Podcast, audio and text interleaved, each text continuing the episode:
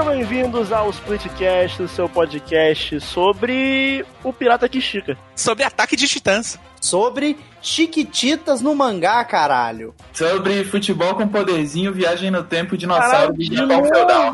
Ah, basicamente, não, nós vamos. Não, basicamente, esse aqui é o não plane sobre anime, né? Anime, anime, É né? isso.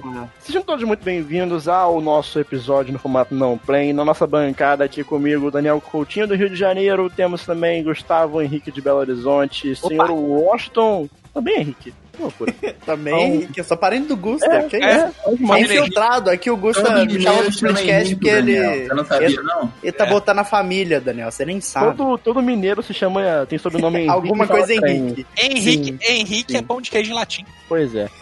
Mas temos também o Washington Henrique, irmão do Gusta de Dignópolis. E cidade com caso de coronavírus de Minas Gerais. É, sempre muito importante informar isso. E também temos Copa Pistão. Copa Pistão. Lucy. Senhorita Lucy Copa Pistão. É. E nós estamos reunidos aqui para o nosso episódio no formato não play, que é aquele episódio do Split sobre qualquer coisa que não sejam relacionadas a joguinhos. O não play, ele é importante lembrar que o não play ele não tem um, um- um formato específico, apesar de que agora, até agora só foi episódio sobre recomendação, mas é porque é mais fácil de fazer e a gente vai fazer bastante sobre recomendação, mas de vez em quando a gente vai variar um pouquinho aqui o não play e fazer alguns episódios mais especiais sobre alguma coisa, sobre outra, ou brincar com novos formatos. Não play aqui, ele é o nosso playground para Experimental. fazer o que a gente bem entender sobre qualquer coisa que não sejam video, videojogos. E no episódio de hoje, nós temos basicamente anime, né?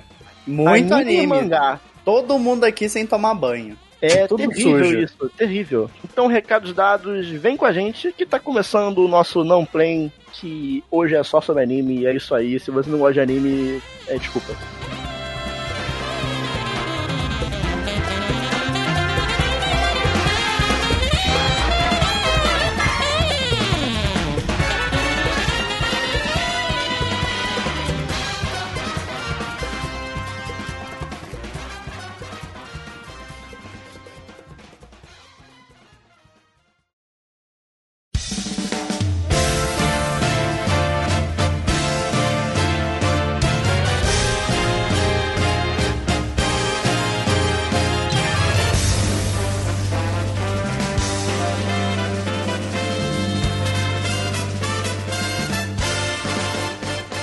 Pra abrir esse não play pela primeira vez, eu vou trazer um mangá, que inclusive é um hábito que eu tenho adotado de começar a ler mangá e tem me fazido muito bem. E eu planejo começar, é, planejo continuar. E o, o mangá que eu li, que eu queria trazer pra Watch, cá. Só, só antes de você entrar no mangá, você não tinha o ato de ler mangá? E você tá, tá Eu- então, agora? o que acontece? Esse hábito meu de ler mangá, ele ficou muito no passado, na época que eu acompanhava Naruto. E aí eu era bem naruteiro, bem One Piece zero, que eu não sei o que que é. Shonenzeiro.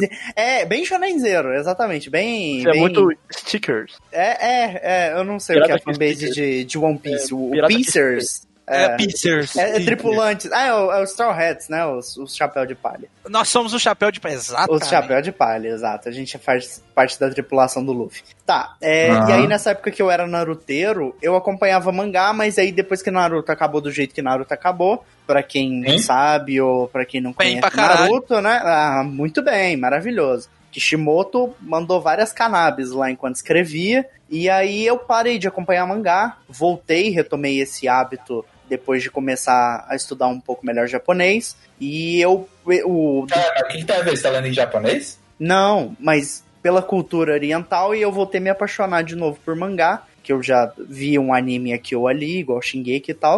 O mangá que eu li, que foi o Yakuzoku no Neverland, que Eita o- porra. é o nome do anime, assim, vamos dizer que o inglesado dele é o The Promised Neverland, e esse foi um mangá que, por mais que tenha adaptação em anime, foi um mangá que eu fiz esforço e pensei, ah, não vou assistir o anime logo de cara, não vou ser preguiçoso, vou lá e vou ler o mangá, porque ele acabou ano passado agora, ele acabou em junho, na real. A serialização dele... Já acabou?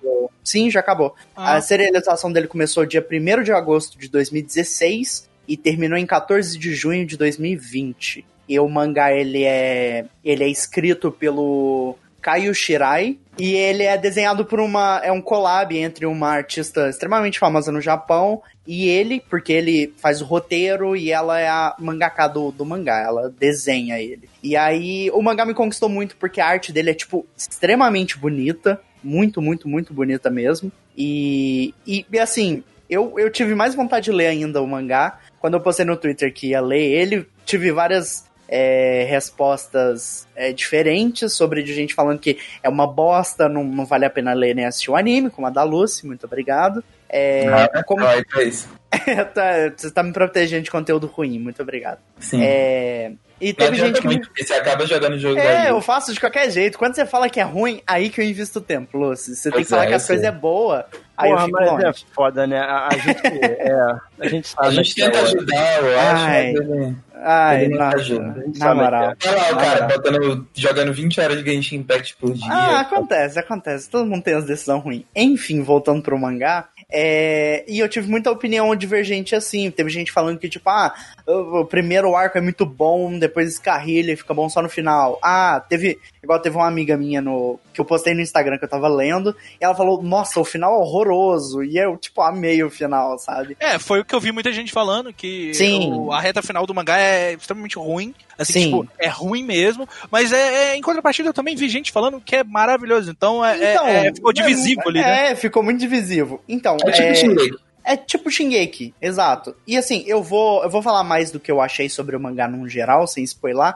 mais pra frente. Mas o mangá é basicamente, ele conta a história de crianças que moram numa casa chamada Grace Field. E nessa casa. Eu acho que eu acho que o spoiler do primeiro episódio dá pra dar, não. Não, mas do primeiro episódio eu só vou descrever, mas eu não vou des- descrever, tipo. Ah, não, o não, não. Eu, eu acho que é Entendeu? legal. Eu acho que é legal as pessoas verem Porque o que é bom ter um né? mistério. Assim, eu vou É, chegar sim, sim. nisso mais pra frente, mas o The Promised Neverland, ou- Neverland só pra encurtar mesmo, que eu não vou ficar falando The Promised Neverland toda hora. Chiquititas. É, o, o Chiquititas em anime, é, eu- o o Neverland ele se inspira muito em Shingeki, porque dá pra ver que ele se inspira muito em Shingeki, porque, sei lá, Shingeki começou a ser realizado em 2011, 2012, e não acabou ainda, e, o, e nesse meio tempo o Neverland começou e já terminou, sabe? Mas ele tem muito dessa questão do Shingeki, de, do segredo, sabe? De tipo, ele mantém uma. uma você não sabe o que, que é, mas tem uma parada ali que eles estão escondendo e que, tipo, pessoas seletivas do lugar sabe o segredo do mundo. E, e para quem não viu Shingeki, por favor, vai assistir. Shingeki é um. Nossa, um Nós vamos chegar lá. É, É, um dos animes, um dos animes lá, legal que, que tem da atualidade. É, Mas o Neverland, ele se inspirou muito nessa parada do segredo, porque você não sabe o que tá acontecendo. Você não sabe o que tem além. Você não sabe o que tem no universo. E aí você fica tipo assim, eles estão me mostrando eh, só partes, não no show completo, mas tipo, estão barrando com a cortina, sabe? Eu acho que essa é uma das partes mais legais do, do Neverland, você descobrir o segredo e saber as consequências e saber como os personagens vão reagir. Isso eu não vou falar. Enfim, voltando pro, pra explicando a história, pelo menos o começo, aí tem essas crianças que moram numa casa chamada Grace Field, e essas crianças, todas elas, têm tatuagens no pescoço com números. Até aí tudo bem, são só Não, tatuagens. e aí, até aí tudo bem não, mas vai, É. segue. o anime propõe assim, então a gente vai dessa forma. E nessa casa tem os. os é, são várias crianças de diferentes idades. E tem os, os, os três personagens que a, história se, se é, cerca. Que, que a história basicamente foca, que é a Emma, o Ray e o Norman. E aí uma coisa que me chamou bastante atenção no mangá foi porque ele foca nessa questão de. Ele tem uma temática meio inglês que não se vê muito em mangá. Geralmente mangá é mais é, presunçoso nessa questão e mais xenofóbico até. De ignora as outras culturas e deixa só a cultura oriental, boa parte do tempo. E aí esse mangá pra mim foi diferente porque ele tem várias coisas em inglês, vários termos em inglês, inclusive, ao, ao decorrer do mangá. E aí a casa chama Gracefield, tem toda essa... Que, que mangá tem menos coisa em inglês? Eu acho que, tipo. Ah, Eu ah, acho que comparado depende. coisa americana, que. Não, americana, é concordo. ridículo, mas tipo Só assim... coisa americana, tipo, Japo...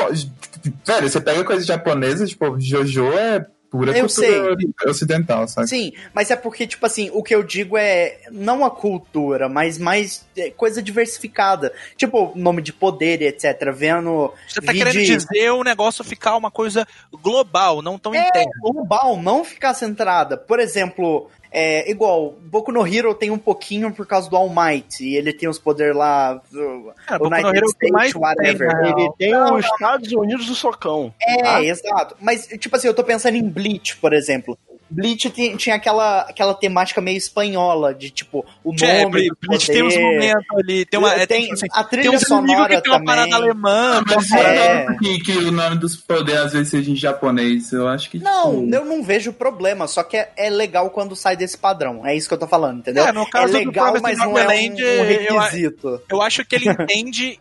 Que, No momento, eu acho que muitos animadores, eh, muitos estúdios de animação japoneses e os próprios japoneses, eles estão entendendo que anime é uma coisa global. Então, é- Sim, hoje sim. é, é tanto, é tanto consumido por nós quanto por eles. Então, eles estão escrevendo mangás pros japoneses e pra nós, né? Sim, sim, o que é legal, ver o público assim, ocidental, ao invés de um centrado em si. Uhum. Em- se bem que tem, na questão de jogos, por exemplo, ainda tem vários jogos que ficaram até hoje no Japão, nunca tiveram lançamento ocidental e nunca vai ter, por exemplo. Mas bom, voltando pro mangá, dentro dessa casa as crianças têm uma mãe, que é literalmente chamado de mãe ou mama, né? Que eu acho que depende da, da, da, da localização. Eu li pelo mangá físico umas partes e li por Scanlator depois. No mangá físico tava mãe, que eles chamavam ela de mãe. Ela tem um nome, tá? Só que é spoiler.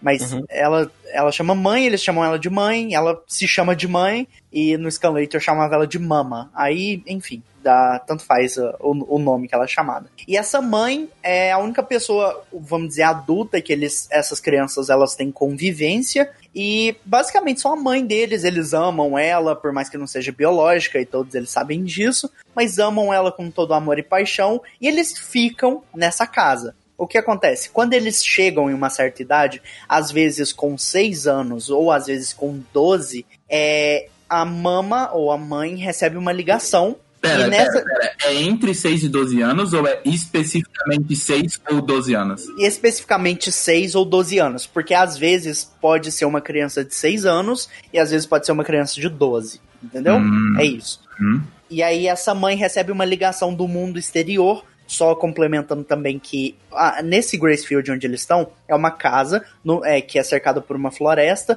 e em volta dessa floresta tem um muro. E na frente dessa casa tem tipo um portão de grade e a mama diz que as crianças não podem sair pra fora porque o mundo exterior é extremamente perigoso. Por isso eles ficam com ela até eles serem adotados por pessoas do mundo exterior para poderem serem levados para um lar e ter amor e carinho, pais e mães e seguir com a vida adulta. A vida assim, continuar a adolescência até a vida adulta. E aí, quando as crianças elas chegam ou com 6 ou com 12 anos, a mãe recebe uma ligação e a criança é adotada. Quando a criança é adotada, ela se despede de todo mundo do orfanato, como é chamado, né, o Gracefield, e a criança vai embora para sempre. E isso geralmente é um rito de passagem no mangá, em vários capítulos, que é um rito de felicidade, porque a criança vai ser adotada, ela vai ter uma vida melhor, além do que a vida que eles já estavam tendo. Não tinha, ninguém tinha uma, nenhuma reclamação, sabe? A vida deles era perfeita, mas e o que acontece? A Emma, que é uma das protagonistas, se, se bem que é a protagonista do mangá, ela vai até um ponto da floresta, com num extremo da floresta, ela vê uma grade. E aí a grade, ela lembra da mãe dela falando que não podia cruzar, e depois que ela cruza essa grade por X motivos, ela se depara com o muro e ela fica interessada em saber o que tem além daquele muro. Uma noite que a criança é adotada da casa, eles vão pro portão que magicamente em prol do plot se encontra aberto e lá eles descobrem a verdade sobre esse mundo. É basicamente isso, assim, o que o mangá se propõe e cara, assim, como eu falei que agora falando na parte do Shingeki, o mangá ele assim me deixou muito interessado nessa questão do segredo, sabe? Quando o mangá ele vai te alimentando isso de certa forma, de forma interessante, você não para de consumir aquilo. E assim, eu entrei em Neverland pelo traço bonito e pelo o que a história pro, propusia ali pra mim, porque eu não vejo muita gente falando de Neverland. E já tem, tipo, a primeira temporada, é anime de temporada, né? E aí já tem a primeira temporada já completa e, e esses dias voltou já pra segunda temporada, que é o arco a partir do do sexto volume do mangá. O mangá tem 20, inclusive. 20 volumes só. E aí, tipo, ninguém falava sobre, eu, meu Deus, eu preciso ler isso. E quando eu li, eu fiquei, tipo assim, foi um final de semana, um final de semana eu li, tipo, 10 volumes, sabe? De uma Eu vez, numa assim, sentada. né? Ele eu não sou, eu- é, eu não consigo. e aí, tipo, eu tenho até umas fotos do, do mangá aqui na minha área de trabalho, porque eu tô terminando de escrever um texto sobre. Porque, assim, eu curti muito. Os personagens são muito bem desenvolvidos. A trama é extremamente boa, de verdade, em pontos que muita gente falou pra mim que eu ia perder o interesse ou que o arco não era legal.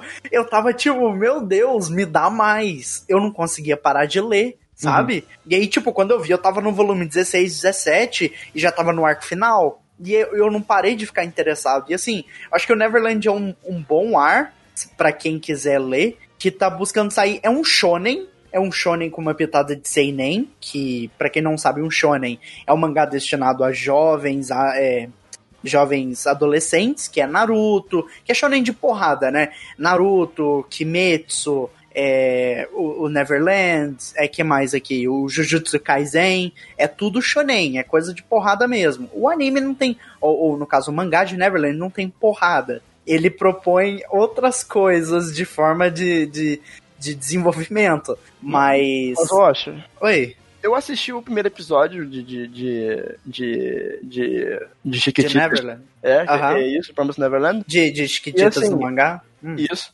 E assim, é, tem, né? Tem o, a, a, a revelação do plot do- da Aham. obra no final do Aham. primeiro episódio. Aham. É, mas eu acabei não assistindo mais, eu não lembro, muito- eu não lembro muito bem o motivo. Eu, eu já falei Uhum. isso, inclusive, com o Gusta uma vez, que eu tenho esse probleminha meu, que eu, às vezes, eu, eu pego algo, eu assisto o começo e eu falo, caralho, E você larga. que foda! E Aham, eu não vejo mais. Entendi. Eu não sei por que, que eu faço isso, mas eu faço. Cara, Eu mas só assim, É muito doido isso. Porque Só eu- de eu, ver. Eu, eu vi o, eu, vi o, eu vi o primeiro episódio, por exemplo, Aham. de Devilman, Crybaby. Eu fiquei, Ah, foda. E eu não parei. Eu- Aham, aham. O Pô, Devilman, tem que- inclusive, eu tenho que assistir. Mas olha só, é, eu vejo, eu sei, o Gus tá falando muito bem de, de Shingeki, o quanto vocês gostam. Cara, se você pegar Neverland pra ler, assim, eu acho que você vai gostar muito, porque, como eu Uhum. falei nesse meio tempo que Shingeki foi serializado e ainda não acabou, inclusive, o Neverland começou e já acabou, e ele foi extremamente inspirado em Shingeki, sabe? Extremamente É. inspirado. É que assim, o que que, o que, que tá- também me travou um pouco é, Hum. é- Isso aí você vai poder me responder. Então, o mangá, O- o, anime eu não consigo te responder tanto, eu só te consigo te responder Não, como não, a não, obra o em si, porque o anime eu não vi. Ah, o mangá, o mangá. Não, não é nada questão técnica, não. Tô Aham, narrativamente mesmo. tá. Aham. É, é, é que assim, eu tenho um probleminha com histórias de, de, de crianças muito inteligentes. Certo. Ah, você vai ter problema com o Neverland, Daniel. Vai. Criança- Vai. criança- crianças que tiram a resposta do cu. Do cu. e- É, É.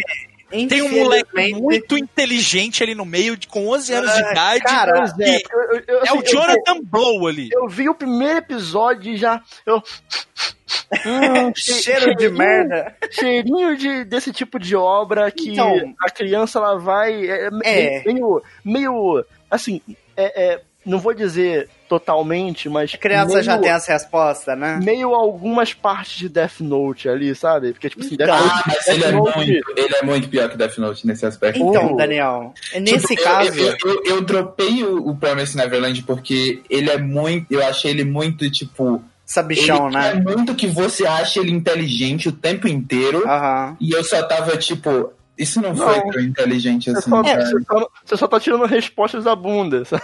Não, é É porque isso, o que é acontece? É porque às vezes o mangá ele insulta um pouquinho o leitor, sabe? Uhum. Porque Muito. porque tem hora que ah, os personagens da história às vezes parece que eles estão lendo o balãozinho do, do- do- da outra pessoa, sabe? Uhum, uhum. E aí, tipo, dá essa síndromezinha de tipo, meu Deus, esse mangá, todo mundo tem big brain e tipo, o plot não precisa se desenvolver porque os personagens leem a mente do vilão, sabe? Eu acho que ainda é um mangá da Shonen Jump e ele Exato. precisa conversar com Exato. determinado público. Então, eu Por mais que dentro da Shonen Jump tenha exemplos muito melhores do Eu que esse. É, Death Note é eu, da Shonen Jump e eu gosto de Death Note. Augusta, É, o Death Note com é todo bom. respeito, eu estou cagando para o público da Shonen Jump. Eu estou falando, É. tipo assim, eu, eu consigo gostar disso. Essa é Mas, mas, pergunta. Daniel, assim, eu acho que você consegue, porque pensa comigo Shingeki, por exemplo. Shingeki eu acho que faz isso.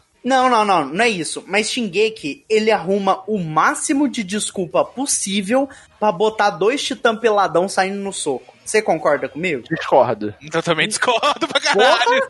É muito. Porra, tem toda hora titã saindo no soco com um com o outro. Mas não é hora. gratuito, não é Não, gratuito. não, não, não, não. Mas é o que eu tô falando. Em, em prol a titã sair no soco, eles fazem certas decisões na história. Eu acho que é o contrário no Shingeki. É, tem muito tempo que eu, É. Shingeki, Nós eu assisti Shingeki, então Nós calma. vamos então chegar calma. lá, tá? Mas Neverland, tanto que- ele que- faz Tanto que Shingeki tem uma temporada inteira sem Titã saindo no Sim, soco. sim. Mas o que eu tô falando é que, tipo É assim. que agora tem gente falando de sair no. Deus. É, Opa, exato. olha aí. Chega na hora Quem boa, chegou? chega na hora chegou? boa. Oi, gente! Olá! Olha Oi. só chegou. De, ter- de terras, de terras alagadas de São Paulo, Thaís Tunhon. O Veio de barco. Exato, cheguei. que, que aconteceu, Deu Thaís tempo. Tunhon? Ah, então, né? Aqui em São Paulo existe uma coisa muito comum agora nessas épocas, chama chuva. Ah, sim, e é, assim, até, o- até onde eu sei, eu acho que, tipo, os fios de, de energia são feitos de açúcar. Então, quando chove, dá É verdade, muito. eu já comi um uma vez. É, é gostoso, pelo menos? É ótimo, é maravilhoso. Ai, delícia. Olha- não, gente, olha- perdão. Olha que se fio tá de transmissão fosse feito de açúcar, a Luz comia. Viciada em açúcar, a menina. Primeiro rolê da Lucy, a gente saindo com ela lá Mas, agarrada ó, no fio, tomando choque. Só pra Ah, contextualizar, Thaís Tunhon, seja bem-vinda ao não playing do anime. Ah, Só tá. tem anime aqui. Pô, Não, meu, vocês são muito tá otaku aí- pedido. Aí você tá sendo injusto porque tem mangá também. É, exato. Porra! Cadê a representação, Daniel? É. Cadê? Anime parado. Anime Anime parado. parado, anime de ler. Nossa, Daniel. Tem, Porra. tem, é, é foto de anime. Foto É, de anime Ai, também. É. meu, vocês são muito otaku fedido. Por que, que eu fui. minha- se minha mãe sabe disso, ela me tira desse, desse podcast. É, você sabe que você tem o carioca que estica aqui, né? Exato. É. Vamos, vamos chegar lá, vamos chegar Eu lá. não chegar no carioca que estica. Bom, Mas, desculpa, eu cheguei e vocês estavam falando de sair Ah, no soco. de boa, de boa. É, anime é isso aí, anime é soco, é soco e porradaria, anime. Soco, soco, É, bate, a- bate, a- vira, achei vira. inclusive interessante, pois sair no soco, o esporte muito bom. Daniel, resumindo basicamente, parece às vezes que o personagem do, do mangá, ele tá lendo o balãozinho do personagem X, Uhum. mas em prol da história se movimentar. Porque o que acontece? Como eu falei, é, o Neverland é uma coisa muito boa que eu tô tentando adotar pra minha vida agora, leitor de mangá, é pegar mangá curto pra eu ler, no máximo 20 volumes, como foi o Neverland. Mas pra que não tenha um arco de torneio, ou um arco de desenvolvimento do vilão, ou um arco de treinamento, os personagens, as crianças, acabam sendo extremamente inteligentes, a ponto, às vezes, de ser até ridículo do personagem falar uma coisa, aí a Emma já tá assim, fulano de tal tá pensando em uma coisa aqui, eu Ah. vou fazer um plano já pra contra-atacar esse plano Ah. e já me prevenir do próximo plano. É o sabe? famoso eu previ tudo isso e eu já É, tinha um plano é, pronto. exato, Oh, exato. Olha como eu sou inteligente. Não, na real, É, Assim, ô, Daniel, eu vou falar da minha perspectiva, assim, de que eu li favor, e, eu, e eu dropei. Eu fico falando zoando que é uma merda pro Watch, mas eu não achei. Eu não achei ruim. Tipo, eu gostei. Uhum, uhum, uhum. É, eu acho que, tipo, se você gosta de Death Note, esse tipo de coisa, você Sim. vai ler, você vai se divertir e tal. Mas eu acho que, tipo, ele é, ele é, um, ele é ok dentro desse gênero, sabe? Tipo, eu li, eu falei, porra, legal, mas tem outras coisas que eu prefiro priorizar agora, sabe? Tipo, eu achei ele divertidinho, mas eu só não achei que valia o meu tempo, sabe? Aham. Então, se você gosta muito desse tipo de coisa, eu acho que você vai. Você pode gostar dele. Se Uhum. você gosta, assim, mas não é tipo, caralho, eu amo muito esse, esse tipo de, de mangá. Aí, sei lá, eu acho que tipo, você pode até gostar, se divertir, mas não acho que não vai ser algo que vai mudar a sua vida, assim, que você precisa ler. Mas, É- mas é- igual, é igual a gente comentou em off antes, Lucy, você também deu tipo o quê? 7 de 10, né? Pro mangá, uma coisa assim? Eu dou uns 6, 7. Eu só li dois, três volumes também. Sim, mas tipo. Eu, eu parei bem no início. Então, é, você parou bem no início, tipo, não teve nem a parte mais assim, impactante. Eu acho justo porque Nem tudo que a gente consome precisa ser masterpiece, né? Sim, sim, exato. Sim, sim. E assim, eu Sim. até go- eu gostei muito do mangá. É uma coisa que eu. Só pra fechar aqui agora. É que o mangá ele é muito centrado em, tipo assim. Por mais que isso tenha virado meme na internet e tudo mais, o, o, o mangá ele faz muita crítica social foda, sabe? De tipo, ele mostra perspectivas da nossa sociedade de uma forma no mangá e de uma forma inteligente, tá ligado? E de tipo, ele mostra, assim como o Nier, ele mostra. é, Ah, não, você não vai comparar do Promise eu Neverland. vou comparar, porque mostra aquele. Eu, eu esqueci a palavra, não é empatia pelo próximo. É, é tipo se colocar no lugar, sabe? E, e Ah, ele é mostra empatia. muito isso. É, É empatia? empatia. Ok. ok. É porque eu sou ruim com essas palavras. Mas ele. Mostra ele a perspectiva do outro. É, é, isso. ele mostra muita perspectiva do outro. e Isso, tipo, não é só no começo, é durante, tipo, o mangá todo, tá Uhum. ligado? E outra coisa é que o mangá, ele tem uma parte dele, uma página dele, que ele literalmente se aceita por ser um shonen de porrada e de que tudo dá certo e tudo se resolve com o poder da amizade. E eles literalmente apontam na cara da, da protagonista principal e falando: as coisas não podem ser como você quer, no mundo que você quer, tudo é perfeito, mas no mundo, vamos dizer que real da ficção do mangá, né? No mundo real as coisas não acontecem da forma que você quer. É, Você tá sendo, você tá sendo egoísta e fala isso na cara dela, tá ligado? Uhum. E é muito massa. E, e, assim, eu acho que vale a pena dar uma chance pra quem gosta de Death Note, pra quem gosta de Shingeki. Tipo, é um mangá, assim, na medida certa. Eu acho que é um mangá que quem gosta desses dois vai gostar muito. E pra quem tá querendo sair dessa, dessa vida aí de shonenzão, Black Clover e sei lá o que que tá famoso na, na Shonen Jump agora, dá uma chance pra Neverland. O mangá acabou, que, que, tipo, o máximo que você pode fazer é eu li o mangá ruim inteiro. Pronto, e acabou. Você segue em frente, sabe? Ou você lê dois volumes igual você não gostar. Só pra Pode ser também, pode ser também.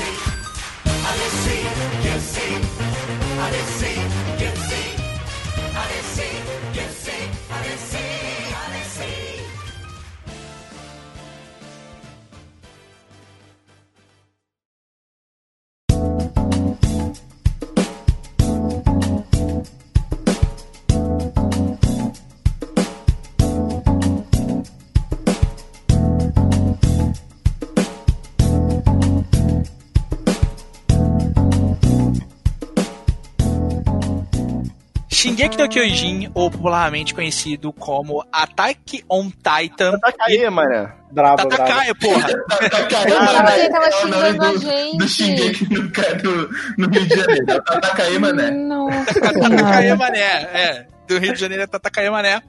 É, ele é um mangá que é escrito e ilustrado pelo Hajime Iyasama. Não é Isayama? Isayama, obrigado, Luiz. Maravilha, eu não sei nem, falar eu nem japonês. gosto desse negócio e ser o nome do cara. É porque o meu, japo- o meu japonês já foi melhor. Ah, pronto. É, então, Querida, desculpa. Amor. 9 de- ele começou a ser publicado em 9 de setembro de 2009 e ele é um mangá sobre fantasia sombria com elementos de ação e steampunk. E por que eu tô falando isso tudo sobre Shingeki no Kyojin? Porque ele, mesmo com isso tudo, ele é categorizado como um shonen. E ele sim, tem vários elementos de O shonen. que que é shonen? Exatamente. Aí, obrigado por perguntar. Eu tava contando com isso. É, o Shonen, ele é basicamente é, revistas em quadrinhos japonesas, mangás, feitas voltadas para o público masculino, infanto-juvenil, jovenzinho ali. É entre- pornô? Não, não, é. Não, Thaís, meu Deus. Não é pornô, Thaís. É mangá feito para jovem. Ah, é, tá volta- é voltado pro público masculino, É que porque. Você falou voltada pro público masculino lá na- na- no começo Mas da puberdade? Thaís, cara, por- Thaís, é porque o Japão, ele é Assim, xenofóbico. ô, não, em, em defesa, em defesa da Thaís, tem muito shonen que, que é Não, um sim, Não, tipo, porra.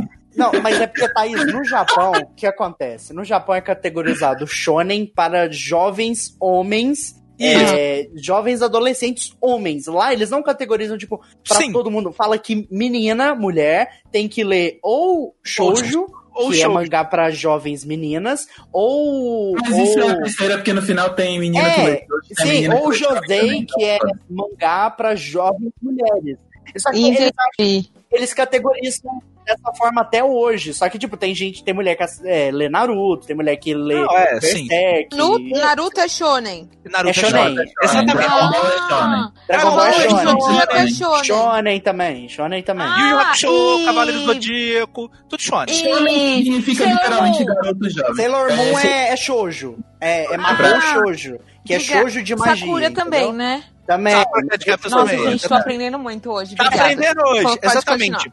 Então, assim, o, o Shonen, ele foi popularmente é, concebido e, e ele é disseminado pela Shonen Jump, que é uma, a rev- principal revista desse tipo de... de Pera, o obra. Shonen foi concebido pela Shonen Jump? Você tem Foi, certeza dessa não, não foi, mas- Calma, gente, eu vou chegar lá, espera. tô- tô- deixa eu falar, pô. Monografia Nossa, mangá aqui, atenção. aqui hein? Ah, é essa, essa afirmação aí parece. Lucy, Ah, tem uma, é? não, tem uma linha de raciocínio aqui, porra. Calma.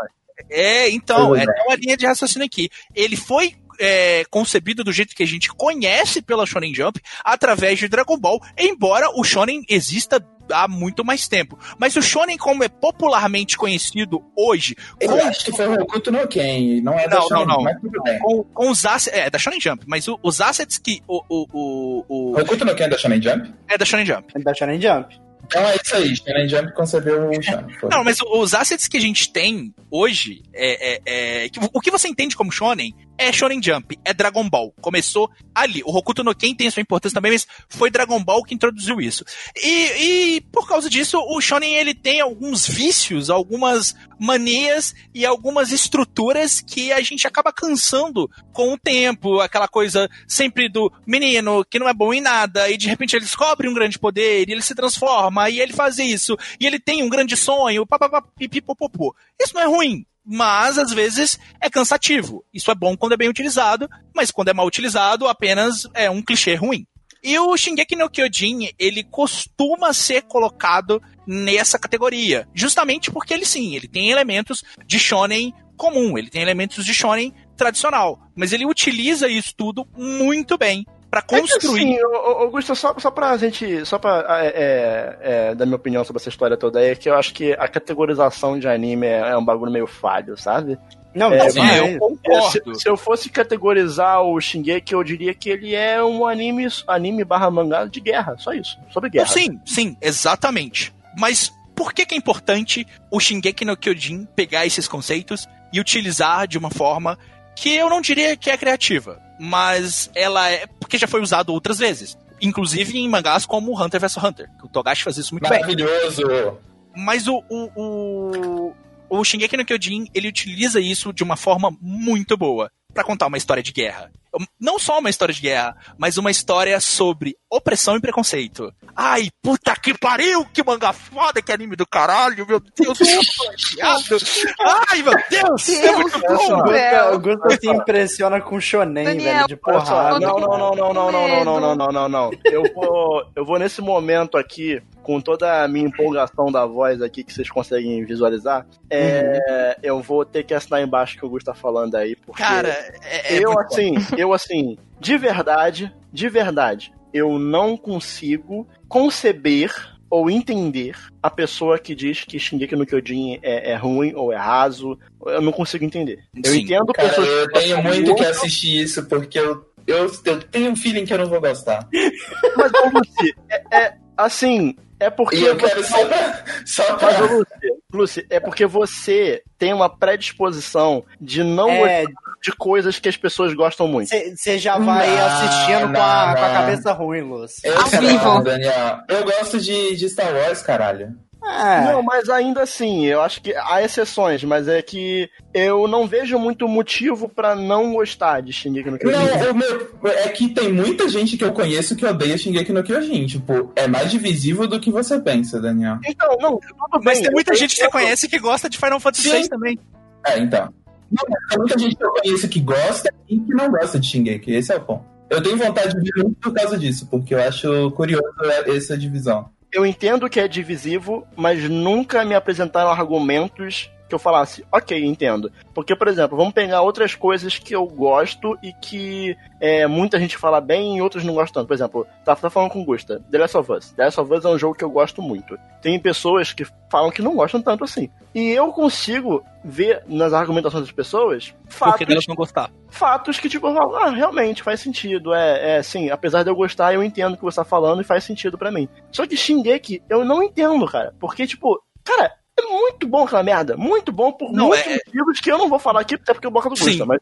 Não, sim, é, são- tem é muitos muito motivos. velho. Tem muitos Daniel motivos que me fazem gostar de Shingeki no Kyojin. E eu lembro exatamente da sensação de assistir a primeira temporada, acontecer uma parada e eu falar: ah, não, ah, não, que droga. Eles vão pra esse lado e eles vão pro outro lado e eu fico impressionado. E eles começam a ir para lados que eu não imaginei que eles iriam. E quando eu vejo, tem uma das melhores construções de protagonista que eu vi num mangá barra anime. Porque, cara, eu odiava o Eren Hacker. Eu odiava, ele É. achava um péssimo personagem. E antes disso, Gusta, só pra, só pra reafirmar isso aí, eu achava. Eu só vou separar em temporadas. Atenção no Aham. ar, né? É, eu gostava muito de Shingeki no Kyojin nas duas primeiras temporadas. A partir da terceira, pra mim, virou obra-prima. É, sim, sim. É porque a primeira e a segunda temporada, o ponto baixo é justamente o protagonista. Tudo em volta dele é interessante. Todo o, o, o- cast de personagens secundários é muito mais interessante do que ele. E a partir da terceira temporada, as coisas elas é, começam a mudar. E como você falou, o nome do, do, do anime, ele é Attack on Titan aqui no, no ocidente, né? Ataque dos Titãs. E tem uma temporada que não tem titã. tipo, não tem, sabe? É tipo, é uma trama que se passa eles estavam cansados, Gusta, a respeito do Titã, não, caralho. é, uma, é uma trama que acontece centrada numa coisa e ela é muito boa. Ela é excelente, ela é maravilhosa. Mas do que se trata o Attack on Titan, principalmente pra Thaís que não conhece, né? Mas, na, na É. real, na real, se a gente for traduzir Attack on Titan, ele é ataque ao Titã, né? Não é Ataque nem- ao Titã, exatamente. Titã, mas tudo O, bem. o, o- o Attack on Titan, ou Shingeki no Kyojin, em, em japonês, ele. A, a história dele começa em um, um, um, um- um reino. É uma cidade que ela é cercada por muralhas. É um reino, né? Porque ele é bem grande, assim. Ele é cerca- cercado por várias muralhas. Quanto mais adentro, mais nobres são as pessoas e mais protegidas elas estão, porque elas estão cercadas por mais muralhas. Quanto mais nas bordas, você tem pessoas mais humildes, porque só tem uma muralha grande a cercando. E por que essas muralhas existem? Porque no mundo exterior se tem titãs gigantes que comem pessoas. E ninguém sabe o porquê. Que aquilo só existe ali. Então, assim, o, o- ali é cercado por, por, por- muralhas para justamente os titãs não entrarem dentro e a humanidade conseguir viver. Ali foi o que sobrou. Evangelho, isso, Gusta. Ah, tem, muito, tem muita influência Evangelho, com toda certeza. Nossa senhora. Tem muita influência Evangelion. E então, é, só que o, o Evangelion ele vai pra um lado muito diferente do Shingeki no Kyojin. É, mas dá pra ver sim muita, muita influência em Evangelion, até porque as pessoas elas costumam falar que o Shingeki no Kyojin é um anime de mecha sem mecha, porque você tem gigantes ali, sabe? Eles são os mechas, mas não tem mechas. Então o, o anime começa Assim, Evangelion tecnicamente também é um anime de mecha sem mecha. Exatamente. É, sim. Você tá, você tá extremamente correta na sua colocação. O que, que é mecha mesmo? Sim, mecha é robô gigante. Mecha é robô É gigante. robô, né? Ah, Aí- tá, obrigada. A história do Shingeki. É. A Thaís vai sair daqui tô ataquíssima. Não, a Thaís. É, Tô fazendo intensivão tá? Pode? Isso, pode buscar sua carteirinha, Thaís. O Daniel vai carimbar pra você.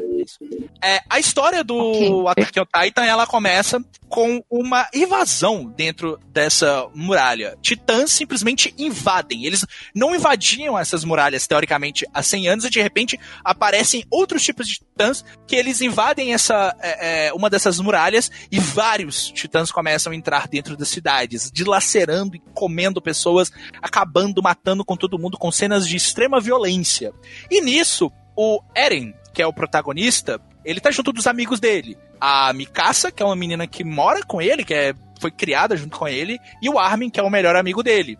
E eles veem várias pessoas sendo massacradas, inclusive a mãe do Eren. O Eren vê a mãe dele sendo comida por um titã. E a partir dali, Misericórdia. ele jura entrar pro exército, porque existe um exército todo feito para combater esse tipo de titãs com armas que são voltadas para a luta contra os titãs, que são o- o- um- uns modelos lá que eles colocam na cintura que fazem com que eles é, soltem cordas e consigam é, andar rapidamente pelo, pelos telhados, assim e tal. E a única coisa que eles sabem é que uh, os titãs eles são fracos na nuca. Então eles usam espadas e usam Que- esses. Que esses, parece os esses estiletes gigantes. É, parece um estilete gigante. E esses arpões pra conseguir se mover rapidamente e na altura dos titãs pra poder é, derrotar eles. Então a partir dali, o Eren ele jura entrar pro exército pra poder é, adquirir né, um treinamento militar e acabar com todos os titãs. O plano dele é acabar com todos os titãs e ele vai bem simples, né? Tipo assim, um plot simples, um protagonista de shonen É, é, é o protagonista falando, eu quero matar todos os titãs. E é Sim. isso. e é aí. isso, e é isso. E assim, a primeira temporada, ela foca muito no treinamento desses personagens, né? No treinamento do Eren, da Mikasa e do Armin. E eles conhecendo os outros personagens que vão entrando ali. E dentro desse exército, existe três tipos de. Digamos assim, a gente aqui tem as forças armadas, nós temos a aeronáutica, a marinha, né? E, e- o exército. Tem meio que isso, uma divisão ali. Tem a divisão de reconhecimento, que é o pessoal que vai pra fora das muralhas pra tentar descobrir mais sobre os titãs. Só que menos pessoas se juntam à, à divisão de reconhecimento justamente porque é o trabalho mais difícil. Eles têm que Tem que sair ir lá fora. né? tem que ir lá fora e lidar com isso. E nisso e- o Eren decide se juntar à equipe de reconhecimento pra começar esse trabalho. Os amigos vão junto e o pessoal ali, né, que tá junto com eles também acabam por decidir aí. Então a história ela começa a se desenvolver aí com essas excursões, né, é, para fora das muralhas pra descobrir o, o que tá acontecendo. E no meio disso tudo eles começam a ver que existem outros tipos de titãs e a história vai se desenvolvendo aí. E no final da primeira temporada a gente tem é, é, é, algumas respostas e enfim aí a, e a série ela vai escalando bastante. Ela começa de uma forma ela utiliza muito do, do mistério porque você nunca sabe o que está acontecendo direito em alguns momentos você não sabe o porquê daqueles titãs há umas coisas muito bizarras que começam a acontecer você fica por que que aquilo tá ali? Por, por quê? Qual que é o motivo daquilo tá ali? E as respostas elas vão começando a aparecer à medida que os episódios vão acontecendo. Ô. Gusta, só pra, só, pra, é, é, só pra falar esse ponto aí, é, um, negócio que eu acho interessante sobre a, questão dos mistérios de Shingeki no Kyojin é, é que eu acho que eles são um pouco menos no começo, mas depois, a partir da segunda, depois da segunda terceira temporada, eu acho que o anime ele tá sempre apresentando mistérios e esses mistérios eles são sempre respondidos muito rapidamente, sabe? Não é um negócio que é, ah, é um mistério que eles vão ficar arrastando durante ficar horas e horas na temporada. Não, cara, é tipo assim, aparece um bagulho e eles não entendem por que aquele bagulho aconteceu. Passa alguns episódios, eles entendem o porquê, mas a resposta daquilo ali abre mais dois mistérios. Então, dá sempre essa sensação de uma nova descoberta. É, E é, eles, o- e eles nunca. E eles nunca, tipo, te fazem de bobo, de otário. Porque o que é pra você desconfiar e, e- tipo assim, o que é pra ser lógico, é lógico. Você Uhum. mata assim, rapidinho. Você sabe e, ele, e, e eles falam, é, é isso mesmo, logo depois. Só que o, o, o, que não é pra ser é, é, tipo, como você falou, ele te dá uma resposta e abre mais outras duas respostas, mas chega um momento que isso para. Simplesmente, para. E aí, e aí- eu acho que a série fica mais interessante ainda. É, assim, né, nessa última temporada, mas que acho que todos os mistérios. me- Todos não, né? Tem algumas. Na algumas temporada passada já aconteceu, já, já. É, mas ainda assim eu acho que Shingeki no Kyojin ele tá sempre é, me trazendo uma sensação que eu sentia na época que eu via Game of Thrones? Uhum. É sempre uma sensação de que É imprevisível, Eu- você não é sabe. o que vai imprevisível. Eu acho que vai acontecer tal coisa e aí tipo ele subverte todas as minhas expectativas e vai pra outro caminho. Então, até hoje quando eu tô assistindo Shingeki no Kyojin, cara, eu fico de verdade nervoso assistindo. Eu fico Não, eu, tipo, o assim, último episódio, eu, eu, eu tava,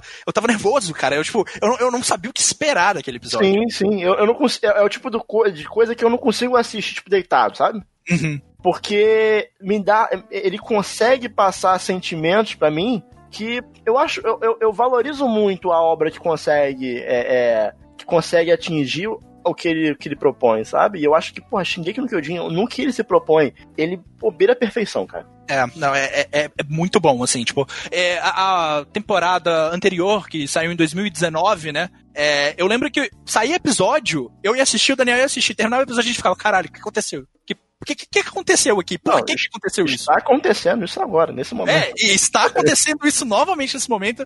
E isso é muito bom porque eu estava com muitas saudades de Shingeki no Kyojin, daquela sensação, porque, porra, nossa, quando eu, eu peguei assim, eu fiquei muito tempo sem assistir, depois eu peguei umas duas temporadas pra assistir direto, e eu cheguei assim, bem no pontinho pra assistir a temporada passada e valeu muito a pena, porque, nossa, cada, cada episódio, assim, que fez com que eu me arrepiasse. E, além disso tudo, é, a gente tem uma animação muito bem feita pelo estúdio Witch, que anima a série até a última temporada. Essa temporada atual, ela é animada pelo estúdio Mapa, é, que é um estúdio diferente, porque o autor ele queria que o anime e o mangá acabassem bem próximos, e isso vai acontecer agora em abril de 2021. E ninguém queria fazer porque era um, sabe, o nível de exigência era muito alto. É, e o mapa pegou o projeto e o mapa tá mandando muito bem também. É tão bom quanto era o, o, o, do Studio Witch, que tem alguns episódios que é, realmente os caras mandam muito na animação, é, é- é absurdo assim de bom, é, é absurdo. Tem cenas que a galera sempre posta GIF no Twitter, assim, sabe? E posta um pedaço, assim, um recorte daquela cena. E, e, tipo, assistindo em alta qualidade, assistindo uma televisão grande. Shake no Kyojin é o tipo de anime que você tem que assistir na TV grande da sala, assim, que é realmente muito bom. E é um, cara, é um anime, eu não sei quanto mangá, porque eu não li o mangá, mas o anime é uma produção audiovisual muito boa. Muito boa. E o próprio autor diz que o pessoal é, do It, né, quando tava animando, e o próprio pessoal do mapa, porque eles estão trabalhando bem próximos, de que eles capturaram muito bem a essência do mangá pro anime, que é uma adaptação, assim, bem esperado do que ele imaginava. Então eu aconselho e recomendo Shingeki no Kyojin pra todo mundo, e eu falo com tranquilidade que pra mim, no meu entendimento, na minha opinião, é um dos maiores mangás aí desse, dessa década e animes Caralho. principalmente animes, porque o anime é tão bem feito, mas tão bom assim, sabe? O Shingeki no Kyojin, ele vai ser muito influente e ele vai ficar aí, o nome dele já tá na história aí, meu irmão. Foda. Não, Foda. tranqui- tranquilamente. Eu acho que, Tranquilamente, cara. eu acho que É. o Gusta não tá falando com nenhuma empolgação. Eu acho que. É, é- Eu tô empolgado. Não, não, mas eu acho que, tipo. Eu não tô mesmo, que exagerando. não, mesmo que não. Eu não acho que seja nenhum. nenhum não é nenhum exagero em falar que, tipo, ele tá assim entre os melhores, sabe? É, é maravilhoso. É o que eu falei, o que ele se propõe, ele é perfeito. Assim, a pessoa pode não gostar, mas e- eu, no meu entendimento, tá aí. Vou cravar aqui. Quando eu terminar é, Twin Peaks, que vai ser não sei quando, porque eu tô enrolando pra caralho, eu vou assistir Shingeki. Tá? Beleza.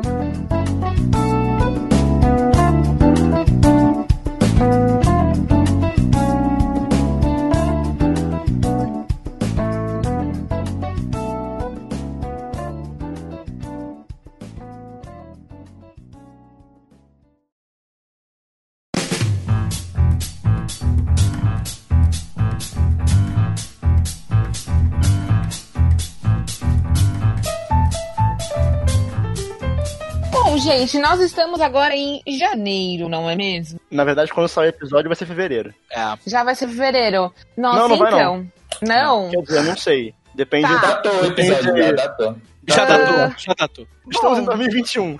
Estamos em 2021. Em 2020 Certo. aconteceu, não sei, é o que dizem, né? O, o calendário diz pra mim que é 2021. Eu prefiro acreditar, né? E não imaginar que a gente tá sempre pra sempre preso em 2020. Se você aí que está ouvindo está em 2024 está ouvindo esse podcast, manda no Twitter do Splitcast, marca o Splitcast e escreve bananas explosivas. A gente vai saber que você está ouvindo esse episódio em 2024. Isso. Ei? E aí, né? Em 2020 aconteceu uma coisa muito louca na minha vida, gente. Eu comecei a aprender alemão. É... Ninguém vai aplaudir? Por favor. Eu Exato. jogando Fall Guys, senão eu aplaudi. E assim, é... Mas, Thaís, hum, é E mesmo? é o quê? É E mesmo? Cara, é assim, eu eu tenho amado aprender. Só que muitas pessoas odeiam aprender alemão. E eu falo assim, tadinha da língua, ela não tem culpa, não é mesmo? Por ela ser assim um tanto quanto complexa e às vezes em alguns momentos ela- a gente pode se relacionar ela até com a matemática, porque ela é muito lógica ao mesmo, ao mesmo tempo. Mas é que ela tem muitos poentes, ela é uma língua muito diferente das línguas é, latinas, muito diferente das línguas que, na verdade, que vieram do latim, na verdade, né? Por exemplo, a gente tem mais similaridade por, com o francês. Não sou assim tão esquisito quando a gente ouve, né? Obviamente o espanhol. Agora, o alemão, ele é bem distinto. Ele, ele, vai, ele vai na outra ponta. Tanto nas formações de frases, é, até mesmo nos a, tipos de artigos, declinações, e assim, são muitas declinações. Tipo, muitas mesmo. Vocês nem podem imaginar. O que seria uma declinação? Agora vai Declinação ser o contrário. assim, a, ó. a Thaís, Thaís perguntando o que era show, né? Agora eu vou perguntar o que é declinação. Lógico, declinação é assim. Por exemplo, aqui a gente declina também algumas coisas, principalmente adjetivo, no alemão também. Por exemplo, bonito, bonita, bonitos, bonitas, certo? Ah, isso é uma declinação. Aí, isso é uma declinação. O Tem que final acabar a língua com gênero. é exato. O final, o final o, a, as é o que é o que seria a nossa declinação e a raiz é boni, bonite, certo? Só até o T. A declinação é o que vem depois disso. No Hum. alemão é exatamente a mesma coisa. Tipo Globo, Globe. Ok. Não, é pra adjetivo. É pra adjetivo só. Bonito, feio, estranho, é, gostoso e por aí afora. Adjetivos de modo geral. Só que, assim, a única- o único porém do alemão é que a gente não tem só o gênero masculino e feminino, a gente tem o neutro também. Agora eu gostei, finalmente. Ó, você vê, Aí, eles, estão evoluídos. português. É, os germânicos, eles estavam muito além do, do, nosso, do, nosso, do nosso pensamento, não é mesmo? Só que aí o que acontece? Não tem muita regra. Então, toda vez que você aprende uma palavra, você precisa aprender ela com o seu artigo. Se ela é um artigo definido dela, é masculino, feminino ou neutro. Se você não aprender assim, você vai se fuder. Jovem, se você está aprendendo alemão agora, neste exato momento, pega aí um kitzinho de canetinha colorida, entendeu? Defina uma pra gênero masculino, outra pra feminino e outra pro neutro, que isso vai te ajudar muito nos seus estudos. Meus, minhas coisas são totalmente coloridas porque precisa ser. Porque você precisa já bater o olho e já identificar. É claro que tem algumas coisas que. ah, algumas terminações vão ser sempre iguais, mas tudo na vida tem exceção e no alemão não seria diferente. então, essa é a grande aventura. É a parte 1, né? É, mas assim, eu particularmente, eu desde sempre eu tive problema com, com o aprendizado de, de qualquer tipo de linguagem, na verdade. É, não sei se por uma questão de, de como é que é a estrutura de ensino de língua, mas eu desde sempre nunca gostei assim de, de estudar, nem mesmo português, inglês. Não, na escola nunca gostei muito, porque eu sinto que não tem muito. Eles tentam às vezes é, criar regras para as coisas que não, não, não é bem uma regra, sabe? Então eu, eu sou eu sou o cara da, eu sou o cara de exatas, sabe? Eu sou o cara de, de matemática física. Então quando quando a pessoa chega assim para mim e diz, ah é é para fazer para conjugar esse verbo aqui é assim, com exceção assim, assim não é não. Por quê? Não, não, por que não? Porque assim não é. Assim não Mas pode. o resto é a regra, a regra a é regra é essa. clara. Tirando isso aqui. Tipo assim, a- a- Hum. eu, eu nunca gostei desse negócio de tipo, a regra é clara, com exceção de quando ela não é clara. Sabe? Aí é Então, confuso. Pois é, É. eu sempre, sempre me incomodou muito isso, sabe? E eu não Aham. sei se isso é uma, uma questão de como é que as pessoas ensinam linguagem, ou como. Eu não sei. Eu lembro que quando eu estudava inglês, eu, eu tinha muita dificuldade com inglês na época do colégio, né? Uhum. E a minha irmã, ela, ela tentava me ajudar, ela já sabia inglês. E aí eu lembro que acho que as vezes que eu mais aprendi inglês foi com a minha irmã, cara. Porque ela. Eu, eu li uma frase, né? Aí, tipo, era aquelas frasezinhas com a lacuna, tinha que botar uma palavra ou outra, né? Aí eu botava uma palavra. Aí ela virava pra mim e falava: tá errado isso aqui. Aí eu, por quê? Aí ela fala: olha pra frase, tá feio. Tá Perfeito, muito é uma feio. ótima forma da gente Tá muito feio. identificar. Fala a frase em voz alta, tá feio. Aham. Então, tipo assim, foi muito disso, sabe? Porque a gente tá ouvindo inglês o tempo todo, a gente emerge na língua. Então, quando a gente ouve uma frase que ela tá errada, por mais que a gente Uhum. não saiba o porquê, a gente acaba Sim. identificando que tá errado porque tá feio, tá estranho, sabe? Sim. Essa é a parte boa do inglês, porque a gente tem contato com o inglês o tempo todo. Mas aí Né? você tá estranhão, você foi lá e chafurdou na cultura alemã. Já, mas você, É. já, já, você já tinha um pezinho lá, né? Eu tinha, eu sempre gostei de bandas que cantavam em alemão. Por exemplo, Exmal Deutschland, é, ah, DAF, que é Deutsch Amerikanische Freundschaft, Saúde. muito bom. Amém? Amém, irmão? Mesmo? uh, Neubauten, é, enfim, algumas, muitas bandas aí que eu já ouvi há muito tempo que cantavam em alemão, então pra mim não foi muito esquisito. E eu sempre gostei de assistir filmes, sei lá, do leste europeu, essas coisas todas, sempre curti assi assistir as coisas na linguagem, eu sempre quis aprender a falar alemão. Então pra mim, suave, eu tava tipo meio, meio caminho andado, né? Uhum. Mas, para poder aprender na, na velocidade que eu preciso, eu precisei assim, tá bom, vou me jogar nesse grande oceano que chama-se aprender alemão, não é? Não, e aí, jogou isso, no gigante oceano que é, é abdicar de ter uma vida também. social. É, cara, olha só, eu tava. Gente, vocês que estão aqui gravando comigo, e você que tá ouvindo esse podcast, eu falei isso pra Thaís ontem. Eu nunca, na minha vida, na minha vida, ok, que minha vida não é tão extensa assim, é um quarto de século, mas eu, na minha vida, nunca vi uma pessoa tão dedicada a um bagulho que nem a Thaís tá nesses meses aprendendo alemão. Eu nunca vi. Nunca vi na minha vida. No meio de uma pandemia, onde todo mundo tá pirando, É. ela foi lá e conseguiu focar. É Eu pra, eu, pra, eu, pra, eu, pra, eu pra mandar um meme pra Thaís, eu preciso marcar um horário. É. eu vou esse é o nível. Ai, nossa, Oh, é muito, é muito, oh, inspira, te inspira pra caralho, né, a fazer as coisas. Quando eu vejo a Thaís, tipo, se dedicando assim na língua, igual eu tô deixando a desejar por causa do meu japonês, eu, eu vejo a Thaís e fico, mano, eu preciso me dedicar pra ser igual a Thaís, sabe? Quando eu crescer, eu quero Ah, ser igual a gente, Thaís. para, Não, é, não, eu acho assim, chorar, não na moral, ela, velho. ela vai ficar fluente em alemão em Não é, não irmão, é. Ela tá ficando fluente em alemão em meses. Se você quer um exemplo de superação maior do que esse, rapaz, não, não- não tem. Moderno, não Na tem. moral, cara, na moral. Não tem. Na moral. Mas eu também descanso, por exemplo, é praticamente um protagonista de shonen, né, velho? É, Ela- mano, ela- caralho. Com a, força, com a força da amizade e da motivação, ela consegue aprender alemão. Em oito meses. Não, é que na um verdade. anime, um anime sobre aprender alemão, saca? Não, mas Só assim, que- ó, vou, vou falar real, assim. Nos primeiros, no- na primeira metade, assim, nos primeiros módulos, foi onde eu mais peguei muito firme. Porque é a base. E se você não entender a base, quando você vai aprender as estruturas mais difíceis, você simplesmente não consegue fazer. E aí é um, é um problema, né? Então foi tipo onde eu ralei, meu. Tipo, eu chegava assim do curso, eu sentava aqui e ficava assim, ó, vou estudar, estudar, estudar.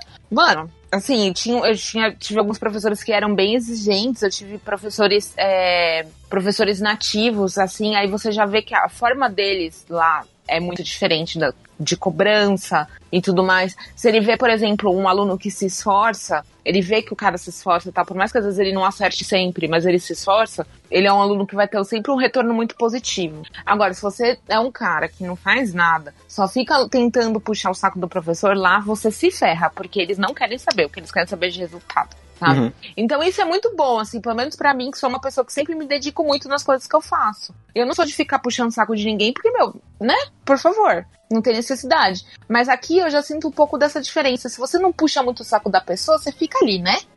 Hum, Aqui hum, acontece. hum. Aqui acontece. acontece muito disso, né? É um pouco frustrante, mas isso foi bem interessante. Agora, o que o Daniel tava falando dessa imersão, foi uma imersão realmente bem grande que eu, que, que eu fiz, né? Uma das coisas que eu uso, se você está aprendendo, eu posso até dar umas dicas. Que uma das coisas que eu uso muito é o Duolingo. Você pode usar ele gratuitamente. É bem legal para você ir, porque o nosso cérebro ele aprende por repetição. Então, repetição é tudo. Outro. Ah, mas a corujinha vai ficar falando pra, eu- pra fazer as coisas de Não, a madrugada. corujinha, a corujinha esses dias me mandou ele, ela é do mal. uma notificação falando: você não vai aprender japonês se não praticar. Eu Ele, fiquei, exato, caralho. eu fico muito puta com essa. Não, às vezes eu tô estudando, aí ela me manda uma notificação. Você não vai aprender alemão se você não praticar. Eu É. falo, querida, querida, escuta suas aqui. palavras aí, o corujinha. Suas palavras. Pois é. Tanto que assim, eu até enjoei um pouco, porque depois chega um momento que começa a ficar muito repetitivo, porque esse é o método de ensino dele, né?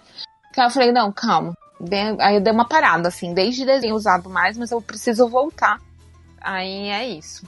Aí, ó, tem o Deutsche Welle, é um. É um site alemão, né? De notícias, é o mais conceituado que tem de notícias, é um canal, inclusive, na televisão. E eles dispõem um, um curso de alemão totalmente gratuito, do nível A1 até o nível B2. E aí você entra, você pode baixar o aplicativo no seu celular e ir fazendo os níveis, tipo A1, Que legal. A2.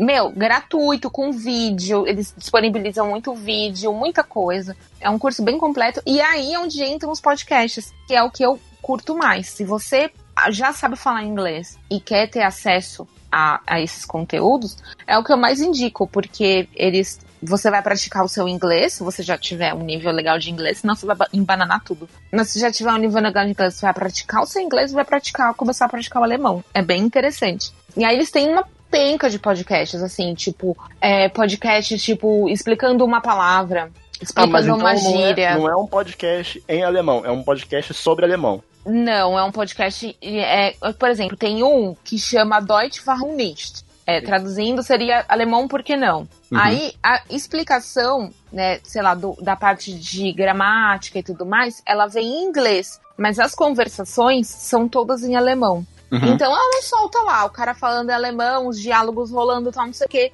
Aí depois ela vem, ela explica o que foi dito em inglês. Aí depois ela vem com a contextualização da gramática daquele ponto e depois ela deixa você ouvir sozinho do começo até o final aquele diálogo daquela cena Pra você fixar. É muito bom. Esse eu indico muito. Tem tipo, é, acho que é Deutsch im Alltag, que é alemão no dia a dia. Então eles vão falar sobre alguma é, alguma algum ponto em específico muito importante. Por exemplo, tipo, teve vezes que eles falaram do Goethe. Aí eles podem falar é, do Picasso, aí eles podem. Entendeu? Tipo, de várias coisas. Aí eles chamam pessoas pra entrevistar e tal. É muito maneiro. Aí esse, esse já é inteiramente em alemão. Do começo até o fim. Enfim, tem muito material. Tem muito podcast bom que vocês podem encontrar que pode ajudar a fazer essa imersão. Que ajuda bastante. E música. Música é. Eu acho que pra mim é uma das formas com as quais eu aprendo mais rápido. Tipo, tá tocando lá, aí eu vou tentando cantar junto, aí eu vou tentando cantar junto, aí vai indo, aí eu vou traduzindo, e aí vai, sabe? E assistir anime de. Olha, tá vendo? Eu também vou entrar no tema anime, Daniel. Olha aí. Olha aí. Porque eu comecei a Olha aí. assistir Evangelion em alemão. Olha, Olha só! Por exemplo, os, os do estúdio Ghibli, pra mim, são os melhores, porque a Rapidão, tradução. peraí. Hum. No Evangelion em alemão, Asuka fala em japonês? Não, eles falam todos Não, em né? alemão. Tem dublagem, né, Daniel? Não, não, é porque, é porque a Asuka. Ah, é verdade, Ela a é Asuka, ela alemã. fala... É! Exato. Não, ela é, ela é alemã e japonesa, né? Aí ela É. chega, ela fala umas frases em Ela alemão. fala em alemão, Então, é. eu ainda não cheguei nela. Entendi. Ainda não cheguei na prática que ela aparece. Caraca. Mas é legal. Por exemplo, É tipo depois do coisas... episódio 13 ou alguma coisa assim. 13. É, eu acho Não, que é é. antes, é antes. É- Não, não é nove. Acho que é oito, é É oito. no Ah, eu não lembro. episódio Asuka Strikes. Não lembro qual é. ok, perfeito.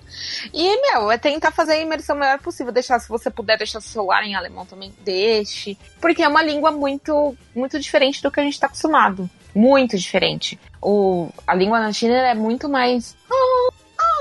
Né? Tipo, mais rebuscada, entendeu? Como é que é? Muito mais Eu rebuscada. não falo assim, não. Fala. Agora, É, por definitivamente exemplo. a- a- o latim carioca é bem diferente, né? É, É. é tu, tá, tá, tu, tá.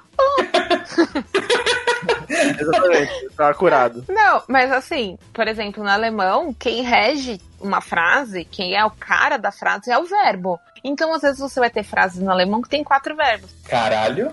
Caralho. É. E aí você tem os verbos auxiliares, aí você tem os verbos Como é caralho em modais. alemão, Thaís? Eu não sei falar palavrão em alemão. Como assim? Ah, é pra mim, Eu tipo, não a primeira sei. coisa que você tem que aprender em alguma língua é palavrão. Então, eu não sei, eu preciso aprender, Nenhum né? palavrãozinho? Nenhum, não, tem sei um falar. é com sucertot. Ô, Thaís. Ah. Faz Não, a... isso aí é Comes with Death Come, uma coisa assim. É. Thaís, Ah. faz a sua introdução do podcast em alemão. Ok. Hallo, ich bin Thais Tunyon. Ich spreche aus São Paulo und herzlich willkommen, liebe Hörerinnen und Hörer. Aí, Calma, aí, se ela falou alguma coisa, eu não sei, mas eu confio. Não sei, eu, mas eu, Faltou a parte da casa do Bart. Aí faltou. Falou, ich bin, eu sou Thais Tunyon. Ich, ich spreche aus, eu falo de São Paulo. Aí, herzlich willkommen, sejam muitos bem-vindos, liebe, queridos. Hörerin, ouvintas e ouvintos. É, porque lá tem Hörerin, é Caralho. ouvintas, Hörer é ouvintos.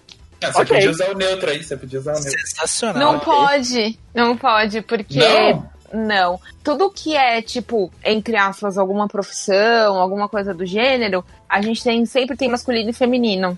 Então, Hum. Entra nessa, nessa brincadeira aí. Ok, essa Que é a nossa segunda criança. Olha Essa só. o quê?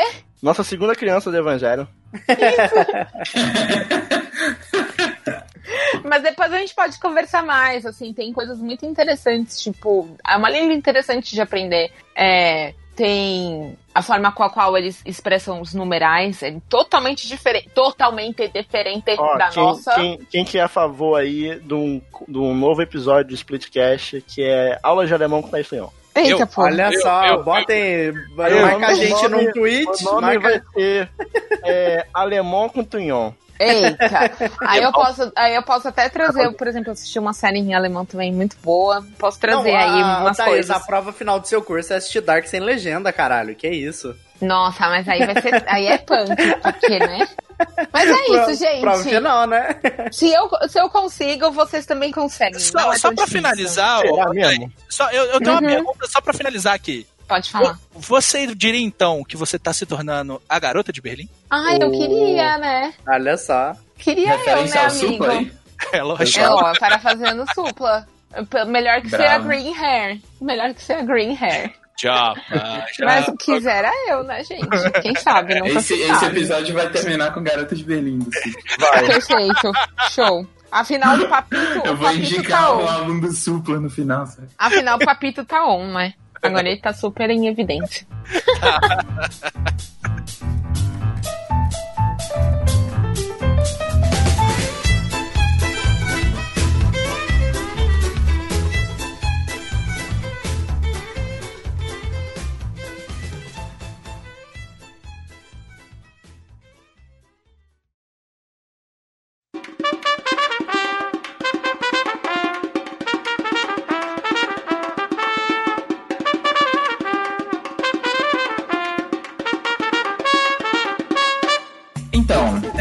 vocês do Splitcast, acho que vocês deram um azar muito grande de ter me chamado para participar Ih. do podcast nessa época em específico, porque eu tenho uma coisa chamada hiperfoco, que de tempos em tempos eu mudo o meu foco para algum interesse específico e eu só perco o interesse quando eu absorvi tudo possível que existe daquela coisa. Como vocês já viram, eu já tive isso com jogos do Yoko Taro, por exemplo, e aí fica mudando de, de época em época.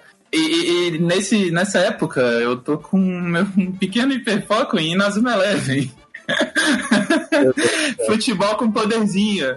De Então, novo, assim, de novo. É, então, vocês vão ter que se acostumar porque eu vou falar bastante ainda disso. É o assim. terceiro episódio, tipo assim, eu acho que dos últimos quatro. É o terceiro? Não, é o segundo, não? É o terceiro, porque você falou de, de Nazuma Eleven em um Strikers? Aham. Aí teve Isso, o último amigo oculto, que você Ah, mas aí foi o Wash, mas Ah, aí foi o Wash que foi. a, a, a mais você que não sei essa porra. Então, é, e aí eu estou reassistindo é, Inazuma Eleven Go. Na verdade, eu, eu, eu vi a primeira temporada na época que ele tava saindo, porque o Inazuma Eleven Go tem três temporadas, mas eu não tinha visto as duas últimas. Então, eu tô vendo pela primeira vez agora o resto do anime que eu nunca tinha terminado, na real. É, e o Inazuma Eleven Go, ele se passa 12 anos depois do Inazuma Eleven normal, então, tipo, os personagens do clássico, que é o Endo, o Goenji, esse pessoal, eles aparecem no Go, mas eles aparecem adultos, então ele É o já tem... Shippuden, é o Shippuden. É, tipo Shippuden, quer dizer, é, tá mais pra o Boruto, assim, porque os protagonistas são, tipo, uma nova geração de... Uhum. Digimon 2. Jogadores. Digimon 2. Digimon 2. É, e inclusive tem muita gente que não gosta do Go por causa disso, sabe? Porque, ah, mudou os protagonistas, eu gostava do Endo, eu não gosto mais, porque tem Ah, mas protagonista aí novo. fã, né, tem que, né? É, e, inclusive eu acho que o Go tem personagens muito melhores do que o, o Inazuma Eleven clássico, principalmente no início ali, porque eu acho que o início do Inazuma Eleven clássico ele é bem ruinzinho e tem uns personagens bem meia boca. O Go, eu acho que a primeira temporada dele, que até agora é a única que eu terminei, é, de fato, eu estou no meio da segunda temporada, eu já chego nela. É, a primeira temporada eu acho que tipo ela tá de pau na primeira temporada do, do primeiro, porque assim, É, Inazuma Eleven, o clássico, ele é dividido meio que em três sagas que adaptam os três jogos do DS, que é o Inazuma Eleven 1, 2 e 3. Tem meio que cada saga é uma temporada do anime. E o Go meio que segue a mesma estrutura, porque tem três jogos que são pro 3DS, e aí tem três temporadas do anime que adaptam cada um dos jogos, que é meio que cada um sagas diferentes do, do anime. E tipo, a primeira saga do Go, ela já dá um pau na, na primeira temporada do, do clássico, na minha opinião, assim, em questão de história, em questão de personagem, principalmente, assim, eu acho que os personagens do Go são muito mais interessantes e têm um desenvolvimento muito melhor, pelo menos no início. E qual é o plot da primeira temporada de Nazuma Eleven Go? o plot... Não, peraí. É o do Ah. Alien? É o que tem Alien? Não, Alien é a segunda temporada do clássico. Uau. É, a, a primeira temporada do Go, ela até que é relativamente pé no chão, porque É, essa afirmação tá engraçada. qual é, qual é a história? A história é que tem um- uma organização chamada o Quinto Setor, que o Quinto Setor ele é responsável por regular o futebol.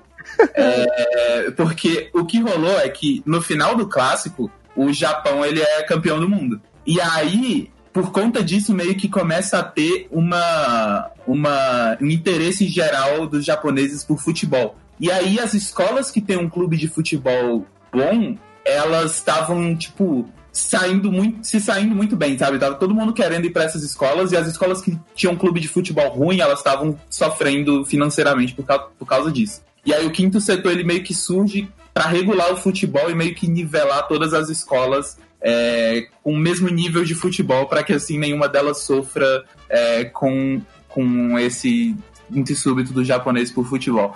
O que é meio Desesperador. o que é meio sem sentido, mas tudo bem. E aí o que rola é que, tipo, todas as partidas são compradas, assim, tipo. O que é meio sem sentido, mas o que é meio sem sentido. ok.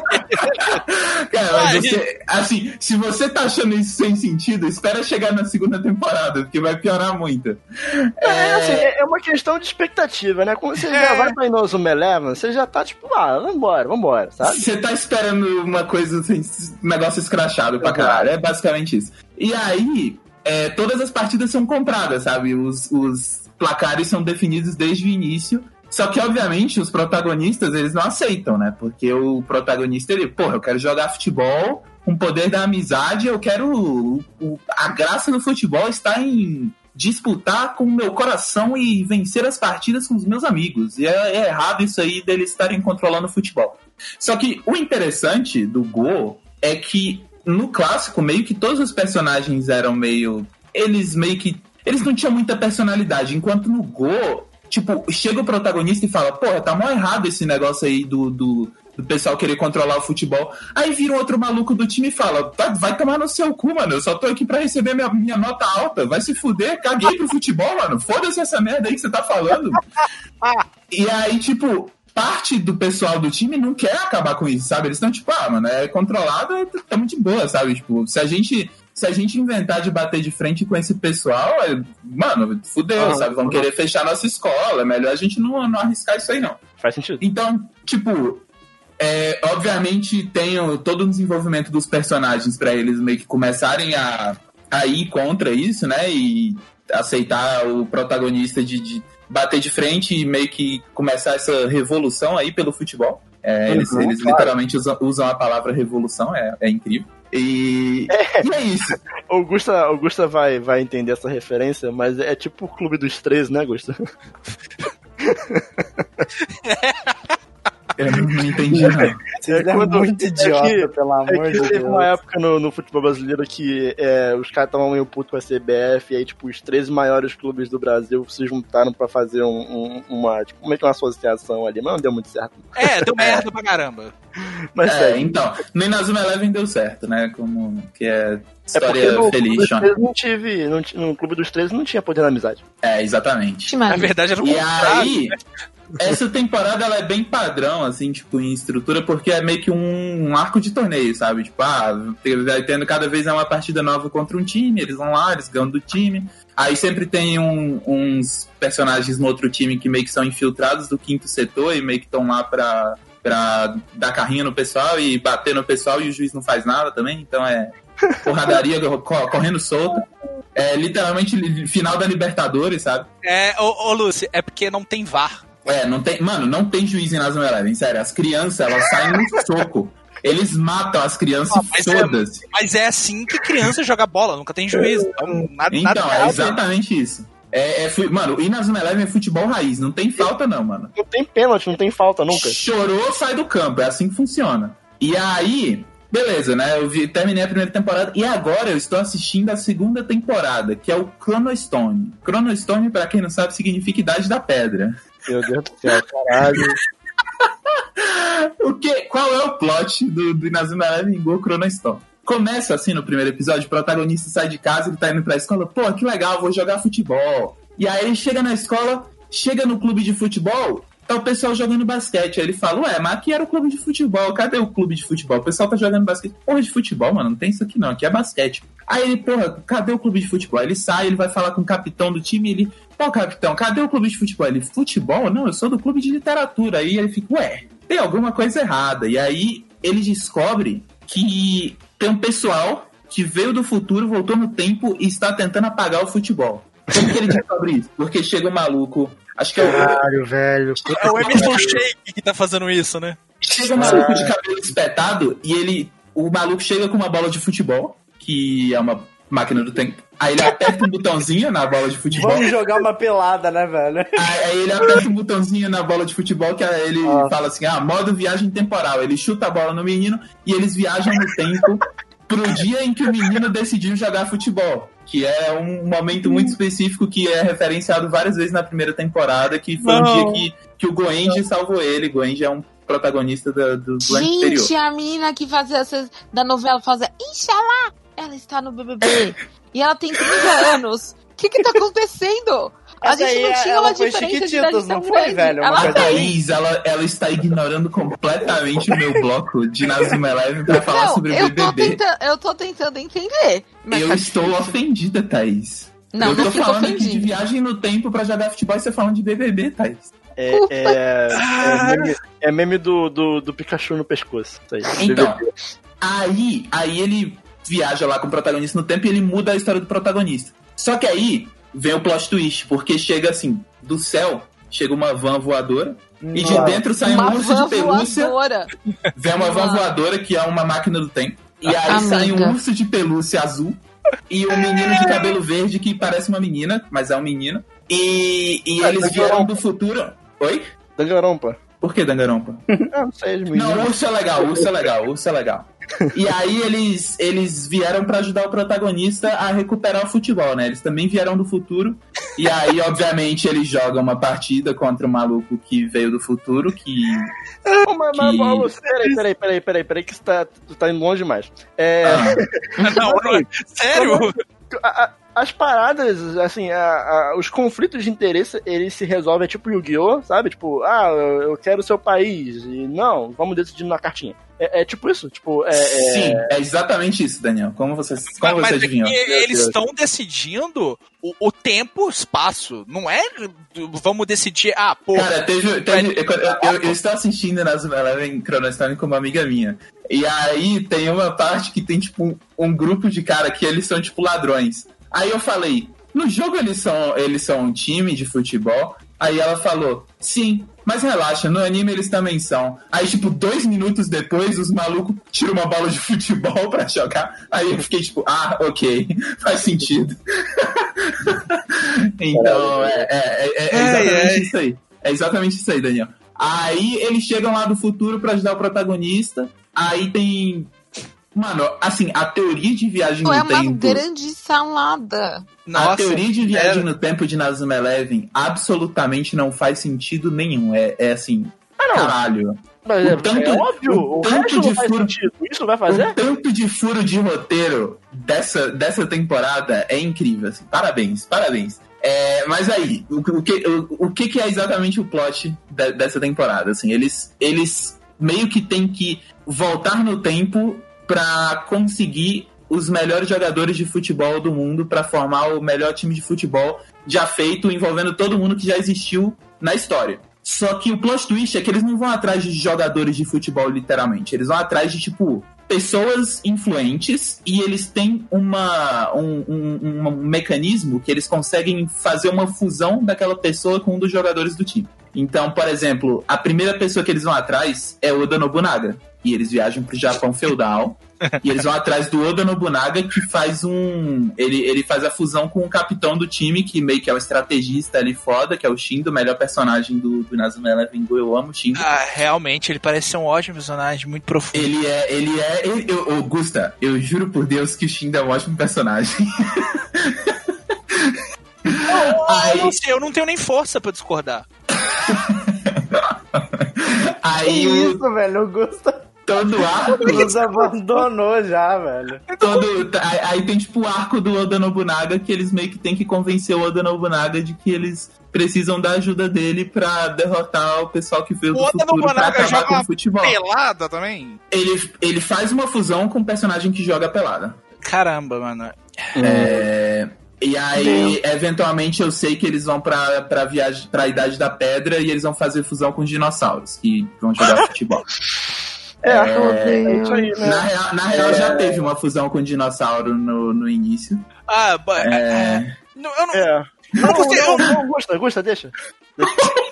Como, cara. aí, aí depois tem a terceira temporada que é Nazuma Eleven Go Galaxy, que Meu não, tem, Deus, não. Tem meio que um, um torneio entre vários planetas. é, Uhum. e, eles, e eles meio que têm que lutar, jogar um torneio de futebol pra, pra decidir é, qual é o melhor planeta. Isso aí é, É, eu ainda- o nome. Eu ainda não cheguei na terceira temporada, né? Eu tô no meio da Chrono Stone. Quando eu terminar a terceira temporada, eu volto aqui pra falar o que eu achei. Mas assim, sobre o Chrono Stone, Se não quiser Falando agora- falando agora sobre o que eu achei dele, é, eu acho que ele é pior do que a primeira temporada. Primeiro porque, assim, é muito, é muito conceito aleatório tirado do cu. Muito mesmo. Assim, tipo, o Chrono Stone, ele é de longe a temporada mais fumada de Nazuma Eleven. E isso é maravilhoso, mas ao mesmo tempo é ruim. É tipo, é tão ruim que dá a volta e fica bom. Uhum. Porque assim, as outras, elas têm umas coisas viajadas, tipo, ah, o pessoal tá querendo controlar o futebol. Tem umas coisas viajadas. Mas não é tipo, porra, tem um urso que traz um dinossauro pra fazer fusão com as crianças, sabe? Tipo, não é nesse nível.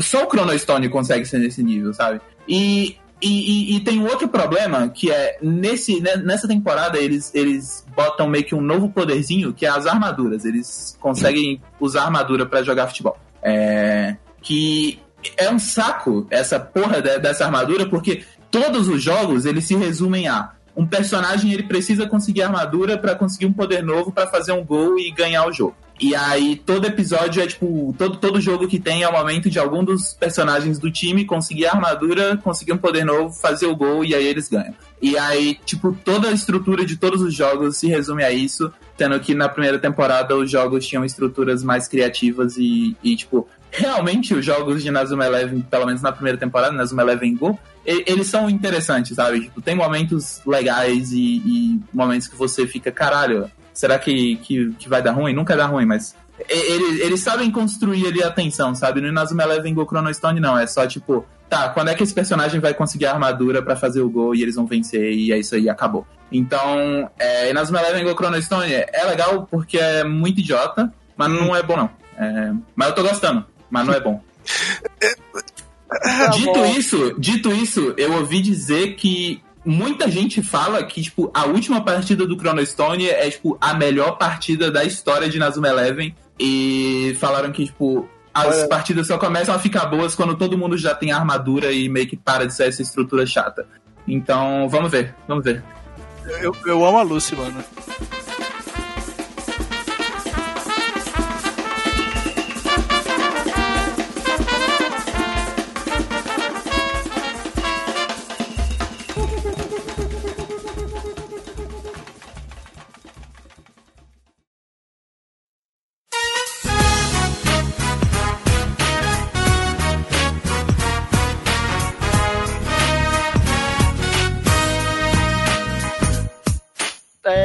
Eu separei aqui quatro tópicos sobre o que eu vou falar. Pra quem não sabe, eu nos últimos. Acho que um ano e meio por aí, né? Eu acho que é um pouco mais de um ano. Eu tenho consumido aí, tem, tá- tem acontecido a minha saga em One Piece. Eu tenho, né, lido aí, de vez em quando eu leio One Piece, de vez em quando eu vejo o anime. É, acho que vai muito do, da minha disponibilidade de tempo ali, né? Porque na época eu tava estudando muito presencial, né? Eu tava lendo muito A questão é que você quer consumir One Piece, do jeito que dá Exato, foi. Exato. Também, às vezes, quando o arco não, não é tão bom assim no anime, aí eu leio o mangá porque pelo menos é um pouquinho mais rápido pra consumir. Mas. Vamos lá, o primeiro tópico que eu separei aqui é o que, que é One Piece, tá? Resumidamente, resumidamente, acho que tu acha que Pirata que estica.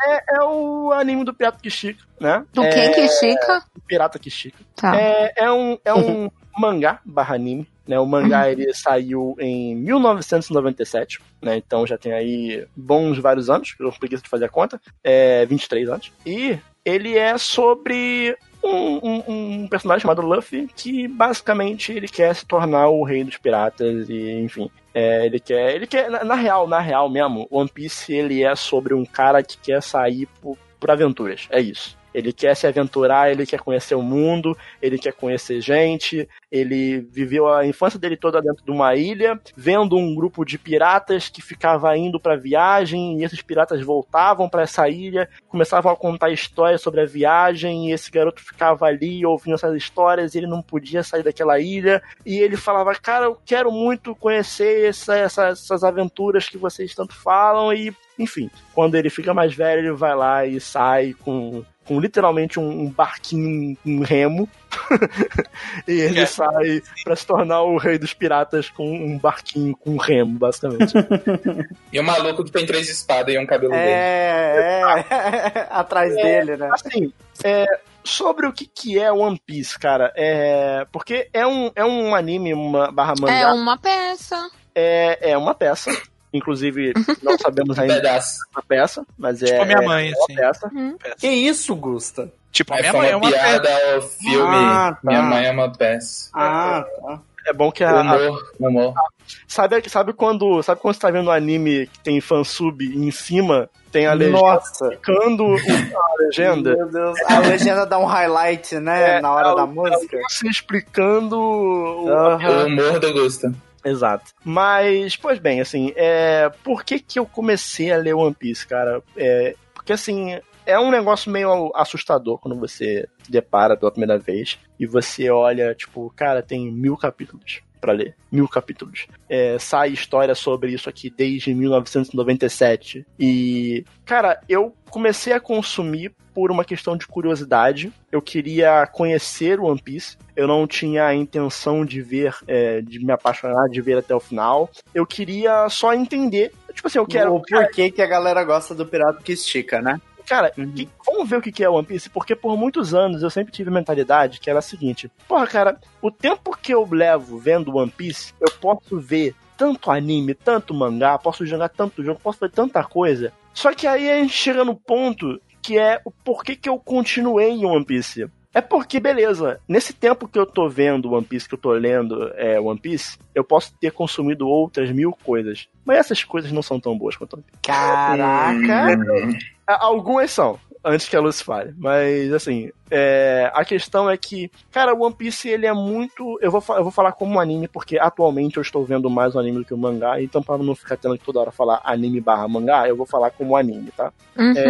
Mas o One Piece, ele é um anime muito... Ele é muito confortável de assistir. Eu acho que eu consegui começar a curtir mais One Piece quando eu, eu, eu esqueci essa história de tipo, ah, eu tenho que estar atualizado com One Piece, ah, eu tenho que correr pra ver a temporada Uma toda. coisa que eu tô te falando, ó. Ó, Eu tenho que correr, tem que correr porque tem episódio pra caralho. Cara, É. não, não, não precisa. Não, não, precisa. não, não tem que correr, sabe? Tipo, tá tranquilo. É o que eu tava falando pro Gusta, cara. Se eu hoje, é, não, não hoje, né? Mas assim, se eu termino de ler barra ver o arco que eu tô consumindo agora, que eu tô vendo no anime, e no momento eu estou em Water 7, se eu termino Water 7 e largo One Piece e não vejo mais, cara, eu tô satisfeito, sabe? Porque foram várias histórias ali muito boas, porque o One Piece, ele, ele tem um- um- um- uma estrutura. Você está dizendo que o verdadeiro One Piece são os amigos que fizemos no caminho? É, esse vai ser o final mais broxante da história, né? Pois é. É, mas não vai ser isso, não. É, eu boto fé que não, porque senão é foda, né? Mas. Vocês não sabem? Vocês não sabem? Vocês estão falando é, que. Ah, Não. não sei, não sei. Mas assim, Ah, Daniel, o negócio é ler sem expectativa, só a vai, questão velho. é, eu acho, mesmo que o final de One Piece seja uma merda, tá tranquilo, sabe? Tá tranquilo. É eu, o pirata que estica, Daniel. eu, por mais que Não tem como ser ruim. Não tem como ser ruim o final. Por mais que eu odeie o final de Game of Thrones, cara, eu adorei. Não, acompanhar ah, não, of nossa, mas a comparação foi muito bosta também, né, Daniel? Nossa. Não, eu tô Senhora. falando de, eu tô falando de obras boas que tem uma Não. jornada. Sim, eu, eu entendi porque o Game of Thrones também fez parte do Zeitgeist, todo mundo assistiu, eu assisti, amei. Só que aí Eu chegou não. no final e morreu, simplesmente. Mas, cara, o One Piece é uma parada que assim. Cenas lamentáveis. A, a, a parada do One Piece desses tempos pra cá. Eu não lembro dos anos anteriores, porque igual eu falei, eu era muito naruteiro e pra mim o One Piece era muito whatever. Mas desses anos pra cá, o One Piece, ele teve uma consistência e ele continuou sendo bom. Ele não decaiu mais. Uhum. Ele continua Não, e sendo assim, bom e, e, e- e tem picos. anos, né? Pois é, e tem picos, cara. E assim, no começo ele era muito ruim, Daniel. Muito ruim. Eu não A acho, animação também Eu de. também não. de. Não, Ah, eu o digo. anime. Tá. É, eu digo mais tipo. É, não antigamente, mas tipo, alguns anos atrás, porque o anime ou entrava em filler, ou demorava a, acompanhar, a chegar perto do mangá ou as coisas acontecer, então, tipo, não tinha consistência, mas Não, daqui mas Não, o anime tem muito problema mesmo. Não, mas olha só, diante, diante disso, como é que eu estou consumindo o anime? Eu tô basicamente pegando um guia, é tipo assim, é, é que que é dos episódios que você pode pu- pular, Que- né? Sim. que é filler, que eu não preciso ver. E também eu tenho um guia que é tipo assim: quais fillers são bons, sabe? Porque é possível ter um bom filler, né? Ah, na real, a Toei é que sabe fazer ótimos fillers. Dragon Ball tá aí pra é. falar. Mas só que assim, é, a questão é que eu tava falando sobre o final de One Piece é que o One Piece ele tem uma estrutura muito interessante pra mim, que foi mais ou menos que me pegou, é que meio que cada arco ele é quase como se fosse um anime. Cada arco, assim, ok, tem exceções, mas é, é, sagas de One Piece, elas meio que quase que têm suas próprias regras definidas ali, pelo menos até o ponto em que eu assisti, obviamente que depois a gente vai ter uma, uma convergência de temas e, e, né, e de, de caminhos que foram seguindo, mas, tipo, exemplo, porra, o arco ali de Alon Park, ele é uma história por si só interessante. Mesmo que você tire todo o entorno da história de One Piece, todo o resto do universo de One Piece, que inclusive é a minha parte favorita, eu acho que a construção de mundo é bizarramente incrível e eu nunca vi uma construção de mundo mais. E, e, e Daniel, e Daniel, só. Não, não é spoiler, mas só pra te adiantar. Não, acho, Não, acho. continua desse jeito Ok. até os atuais, sabe? Tudo tipo, é, é muito legal, é Não, muito legal. é só muito melhora. One Piece. É, muito horroroso. é isso que eu ia falar. Tipo, o mundo de One Piece é maravilhoso, de verdade. Eu acho que eu só gosto mais de, assim, que eu acho que o único mundo que pra mim é tão bom, na real, eu acho melhor é de Hunter x Hunter, mas sim. É, de Hunter x De Hunter é muito resto, bom cara, também. eu acho que One Piece dá um pau em todos os shows, Ô, em questão ô, de Hunter consistência de universo. Lucy, o de Hunter x Hunter me surpreendeu muito com aquele arco do livro. Nossa, o meu- do livro foi meu favorito, de verdade. Livro? É, do, do jogo. Ah, tá, Grid Island. Ah. É, mas assim, é... inclusive em, em relação à comparação de Hunter x Hunter, eu vi o anime todo de Hunter x Hunter e assim, eu acho melhor o universo de One Piece. Acho bem melhor, na real. Eu gosto mais do universo de Hunter x Hunter porque eu acho que ele é melhor em consistência de poderzinho, mas. One Piece, pra mim, eu já falei sobre isso com o Daniel, que eu acho que ele não tem consistência na questão dos poderes. Isso me irrita. É, então, é que a, a Lucy, ela, ela, ela se incomoda muito com essa questão, eu, eu discordo um pouco, eu acho que não, não, vai, não vem nem a questão aqui da gente comentar sobre isso, eu acho que talvez se a gente fizer um, um episódio depois mais é, se aprofundando em coisas de One Piece, mas é, eu acho que as batalhas de One Piece, elas são muito, muito, muito boas, sabe? É, no mangá, é, às vezes, no mangá, às vezes eu sinto que eu sinto quase como se fosse uma batalha de turno, sabe? É, não sei se é uma questão de, de como é que é animada as batalhas, mas é, às vezes no mangá eu, eu, eu, eu tô, tipo assim, sem muito bem entender o que tá acontecendo na batalha. Mas, diante disso, É muita poluição visual. é, mas eu. E pior, é, tipo, no time skip, depois do time skip, cara, o Oda, ele, meu Deus do céu, ele, ele, ele Ele precisa dar uma limpada naqueles, naqueles balãozinhos ali, porque, meu Deus do céu. Eu gosto muito de como é, é levado em consideração várias coisas na batalha de na batalha de One Piece, né? Porque você tem ali em consideração o poder da, do, da pessoa que tá, tá enfrentando o vilão, o poder do vilão, o terreno, o tipo do poder do vilão. Então, assim, no arco de Alabasta, é, se você pegar um outro vilão com o nível de poder do, do, do, né, do chefão de Alabasta, talvez o Luffy não conseguisse derrotar. Porque o Luffy encontrou condições que favorecessem ele de derrotar. É, mas naquele momento ele não era mais forte do que aquele personagem, não. Pois é, o Luffy em Skype, ele conseguiu derrotar o vilão, entre aspas, facilmente, porque ele tinha ali condições é, físicas dele mesmo próprio que eram meio que a fraqueza natural do vilão. Eu acho interessante como não é só é, é, é, quando não é só tipo Dragon Ball, sabe? Dragon Ball tem. Ah, o nível de luta dele é X. O nível de luta dele é X mais 10. Então o cara que é X mais 10 vai ganhar. O Dragon é, Ball mas, é... tipo, pra mim, essas coisas meio que são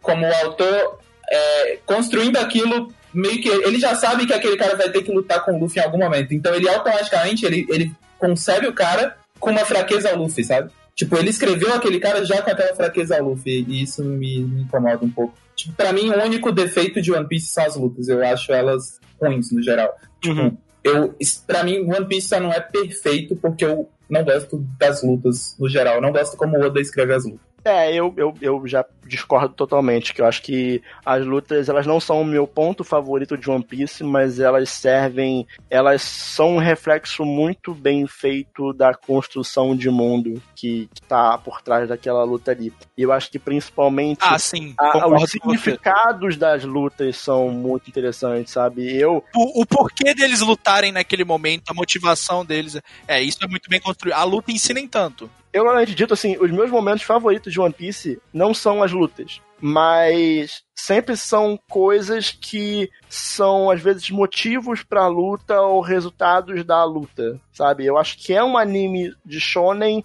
de porrada, que é sobre lutinha, mas eu acho que a lutinha em si não é o não é o ponto focal da história. Eu, eu concordo, mas ao mesmo tempo me incomoda justamente porque ele cai em alguns clichês de shonen de botar luta onde não precisa é, muitas vezes, sabe? Se, se ele tivesse menos lutas e essas lutas todas tivessem significado, eu não teria problema. Mas tem muita luta de personagem secundário contra algum personagem do bando que não tem muito significado. É, e é uma eu... luta pela luta e não são boas, no geral, essas. Concordo com a Lúcia nesse sentido, mas eu acho que não é um problema do Oda. Eu acho que é um problema da revista em qual ele tá. Porque a Shonen Jump, ela mete ah, o nariz dela. Eu acho que é um pouco dos dois, é um pouco dos dois. Cara, não, tipo, o, a, o Skype mesmo é um arco que o, o Oda teve que escrever às pressas porque a Shonen Jump pediu pediu é, é uma palavra bonita para mandou o cara fazer, porque é dinheiro, sabe? Então, tipo, é, e a Shonen Jump, ela tem toda essa questão, tipo, da fórmula da Shonen Jump.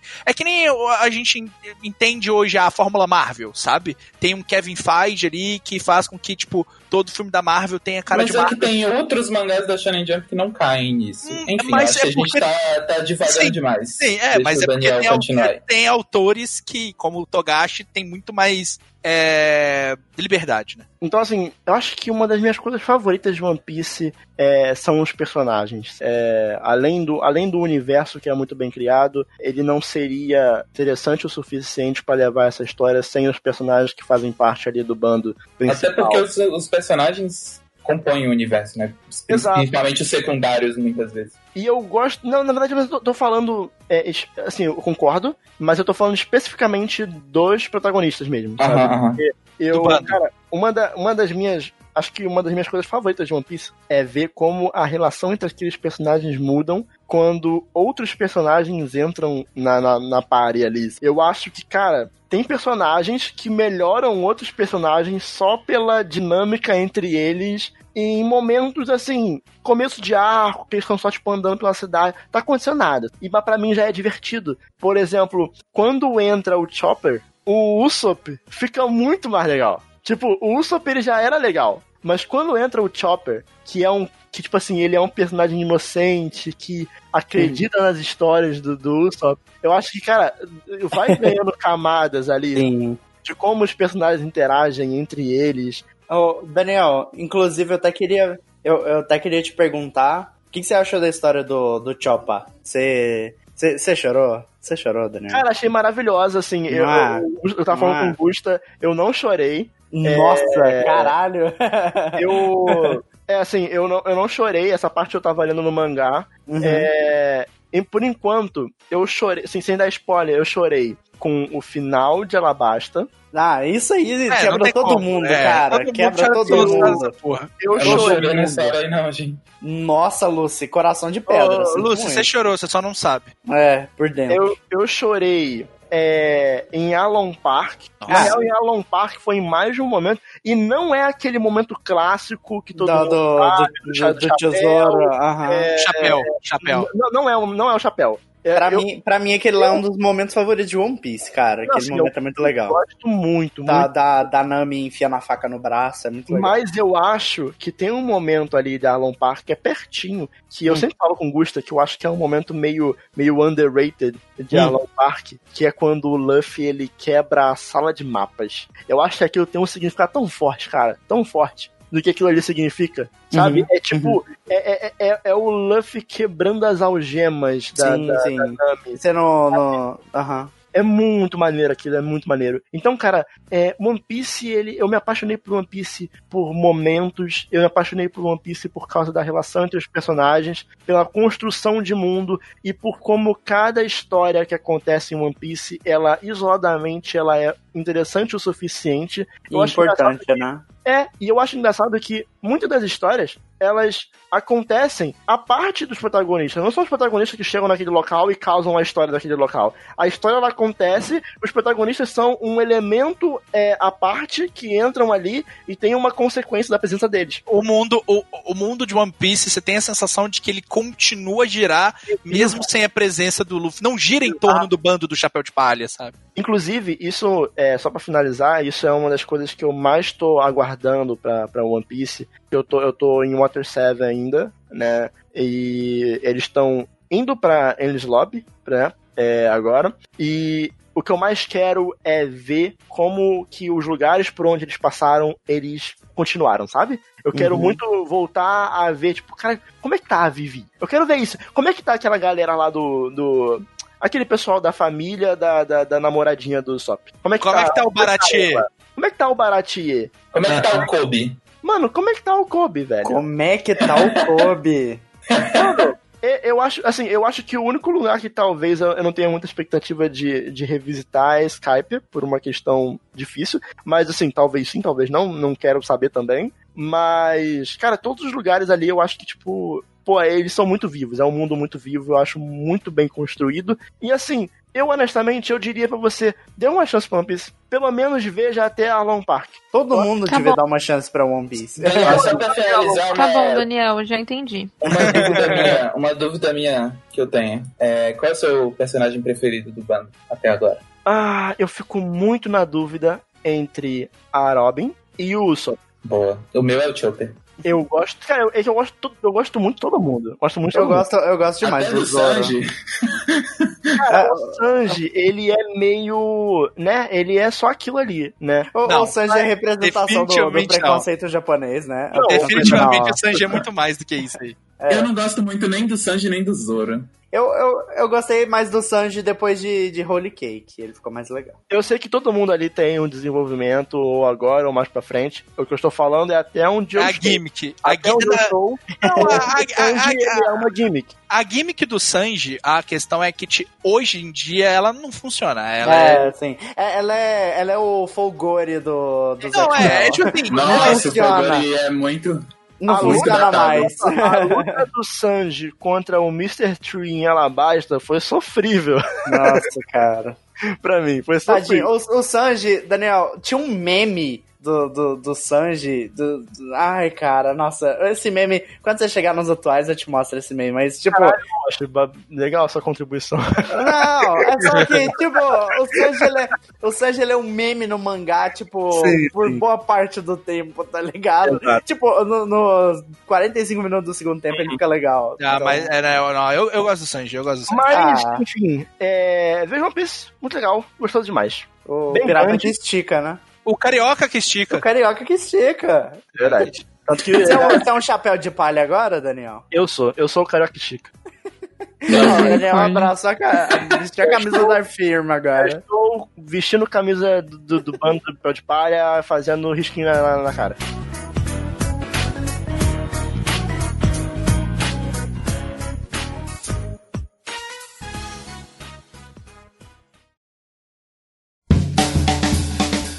Lucy, é, como já é de praxe do Não Play, é, temos sempre a sua indicação de álbum musical, momento musical de Lucy. É, momento Sim, musical Copa Pistal. sim. O álbum que eu vou indicar hoje é um álbum que eu descobri essa semana. E desde que eu descobri, eu não consigo ouvir outra coisa que não seja esse álbum. É o hiperfoco, né? Exatamente. Que é, é, é um álbum de uma banda japonesa chamada Fishmans. E o álbum é Long Season. Que, na verdade, consiste de apenas uma música de 33 minutos. Meu. pariu. Aí, gosta, tu que gosta. Nossa, Eu vou, eu vou separar a música mim. em três. Vou separar a música em três. Então, é, como, como no final desse episódio vai ter que tocar uma música do álbum, é, esse álbum, quando ele foi lançado pela primeira vez, eu acho, ele foi separado em cinco partes. Então vai tocar a parte 1 da música aí. Aí, ó, tá vendo? É, É, é a minha chance. mas, mas eu recomendo muito que vocês ouçam a música completa, porque é, é maravilhosa. Mas qual, E qual o- o álbum? É Long Season, Mas é de do- quem? da banda Fishmans. Realmente, é long season mesmo. Meia hora. Então, mano. é, então, exatamente. A temporada É, inteira ouvindo a música. Nossa. Nunca. tem uma versão ao vivo que tem 42 minutos também, é Ah, maravilhosa. Nossa, jamais. É, Pra mas quê? então, do que se trata, do que se trata esse álbum? entender, Lúcio, que a, a Thaís ela é o tipo de pessoa que ela ouve, tipo, punk de um minuto e meio. Eu também É, ouço punk mim, de um é minuto meio longo. e meio, já. mas, mas eu gosto de música longa e complexa A, também. a set list do show que a Thaís vai tem 75 músicas, o show tem uma hora. Mas então, o que é esse disco? Ele é um disco de Dream Pop, de acordo com a Wikipedia, pop progressivo, Ok. que, cara, esse disco, ele é de 96, mas ele... Cara, é, é- é bizarro o quão à frente do tempo esse disco é, porque ele tem uma sonoridade de algo meio anos 2000, talvez 2010, assim, tipo... Ele lembra coisas como Radiohead e Flaming Lips bastante, mas ele é muito diferente, ele tem uma sonoridade muito única, ele usa muito repetição, é, é uma música de 35 minutos que repete muito, mas ele usa a repetição de forma muito criativa, porque é como se a música tivesse camadas. Ele começa ali numa base repetitiva, e aí do nada entra um instrumento, depois entra outro instrumento, depois vai entrando voz, e a- é como se a música tivesse cada vez botando uma camada em cima daquilo, e também a- a- às vezes meio que a mesma melodia se repete em outro instrumento, em outro tom. É, então ele usa a repetição de forma muito única e criativa, me lembra coisas como Swans, que também tem músicas muito longas que usam repetição de forma criativa. Mas esse disco meio que virou um disco cult, assim, nos últimos anos as pessoas descobriram esse disco e hoje em dia em fóruns de, de música ele meio que é um disco extremamente aclamado, só que obviamente em 96 no Japão ninguém ligou para esse disco. É, as outras recomendações que eu fiz aqui foram coisas mais fáceis de ouvir, foram coisas mais pop. Esse disco, ele é um pouquinho mais complicado, né? Uma música de 35 minutos. Então acho que é, sim, para quem gosta de música e se interessa por música como uma forma de arte, eu acho que vale muito a pena dar uma chance. Mas não sei se ele é tipo um- um- uma boa porta de entrada pra música, porque ele é um disco que, que requer que você já tenha alguma bagagem para apreciar. Mas é, é- é maravilhoso, simplesmente maravilhoso. Escutem Long Season do Fishmans. É isso aí.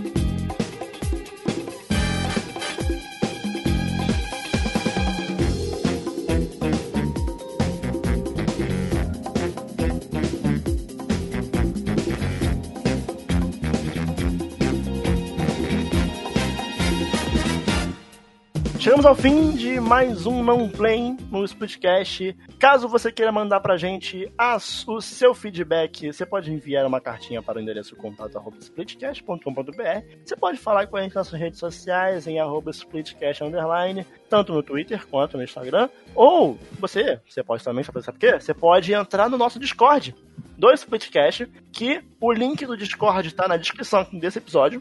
Ou então você pode entrar lá no Twitter, que a gente vai colocar lá o linkzinho lá no Twitter também, de vez em quando. Não muito, pra não virar bagunça também, mas de vez em quando a gente vai soltar por lá. Mas sempre Ah, na na descrição do episódio você vai encontrar aqui o link. O nosso Discord é um espaço onde você vai poder fazer recomendações. Recomendar talvez aí um álbum pra você ouvir. Um, um, um Nossa, jogo. recomendem álbuns pra ouvir. Né? Quero. Você pode, você pode recomendar aí uma série pra gente assistir, um filminho pra gente trazer pra cá. Às vezes um tema do não playing, às vezes um tema até mesmo pro nosso episódio do Splitcast padrão. Você pode recomendar o que você quiser. Lá também é um espaço onde a gente pode comentar sobre os episódios. E aí tá todo mundo ali. Nó- Nós cinco estamos ali no, no, no- Discord. Então você é um local de contato direto com a gente. A gente vai poder jogar junto. Vai poder, né? Fazer uma, umas raidzinhas aí um joguinho. Jogar um copzinho no Monster Hunter, no Final Fantasy XIV, enfim. No que a gente quiser, a gente vai organizar ainda pequenas pares pra jogar. Assistir BBB. Vamos assistir um Big Brother Brasil aí 21, todo mundo junto. Gostoso vamos? demais. Gostoso demais, vamos, claro.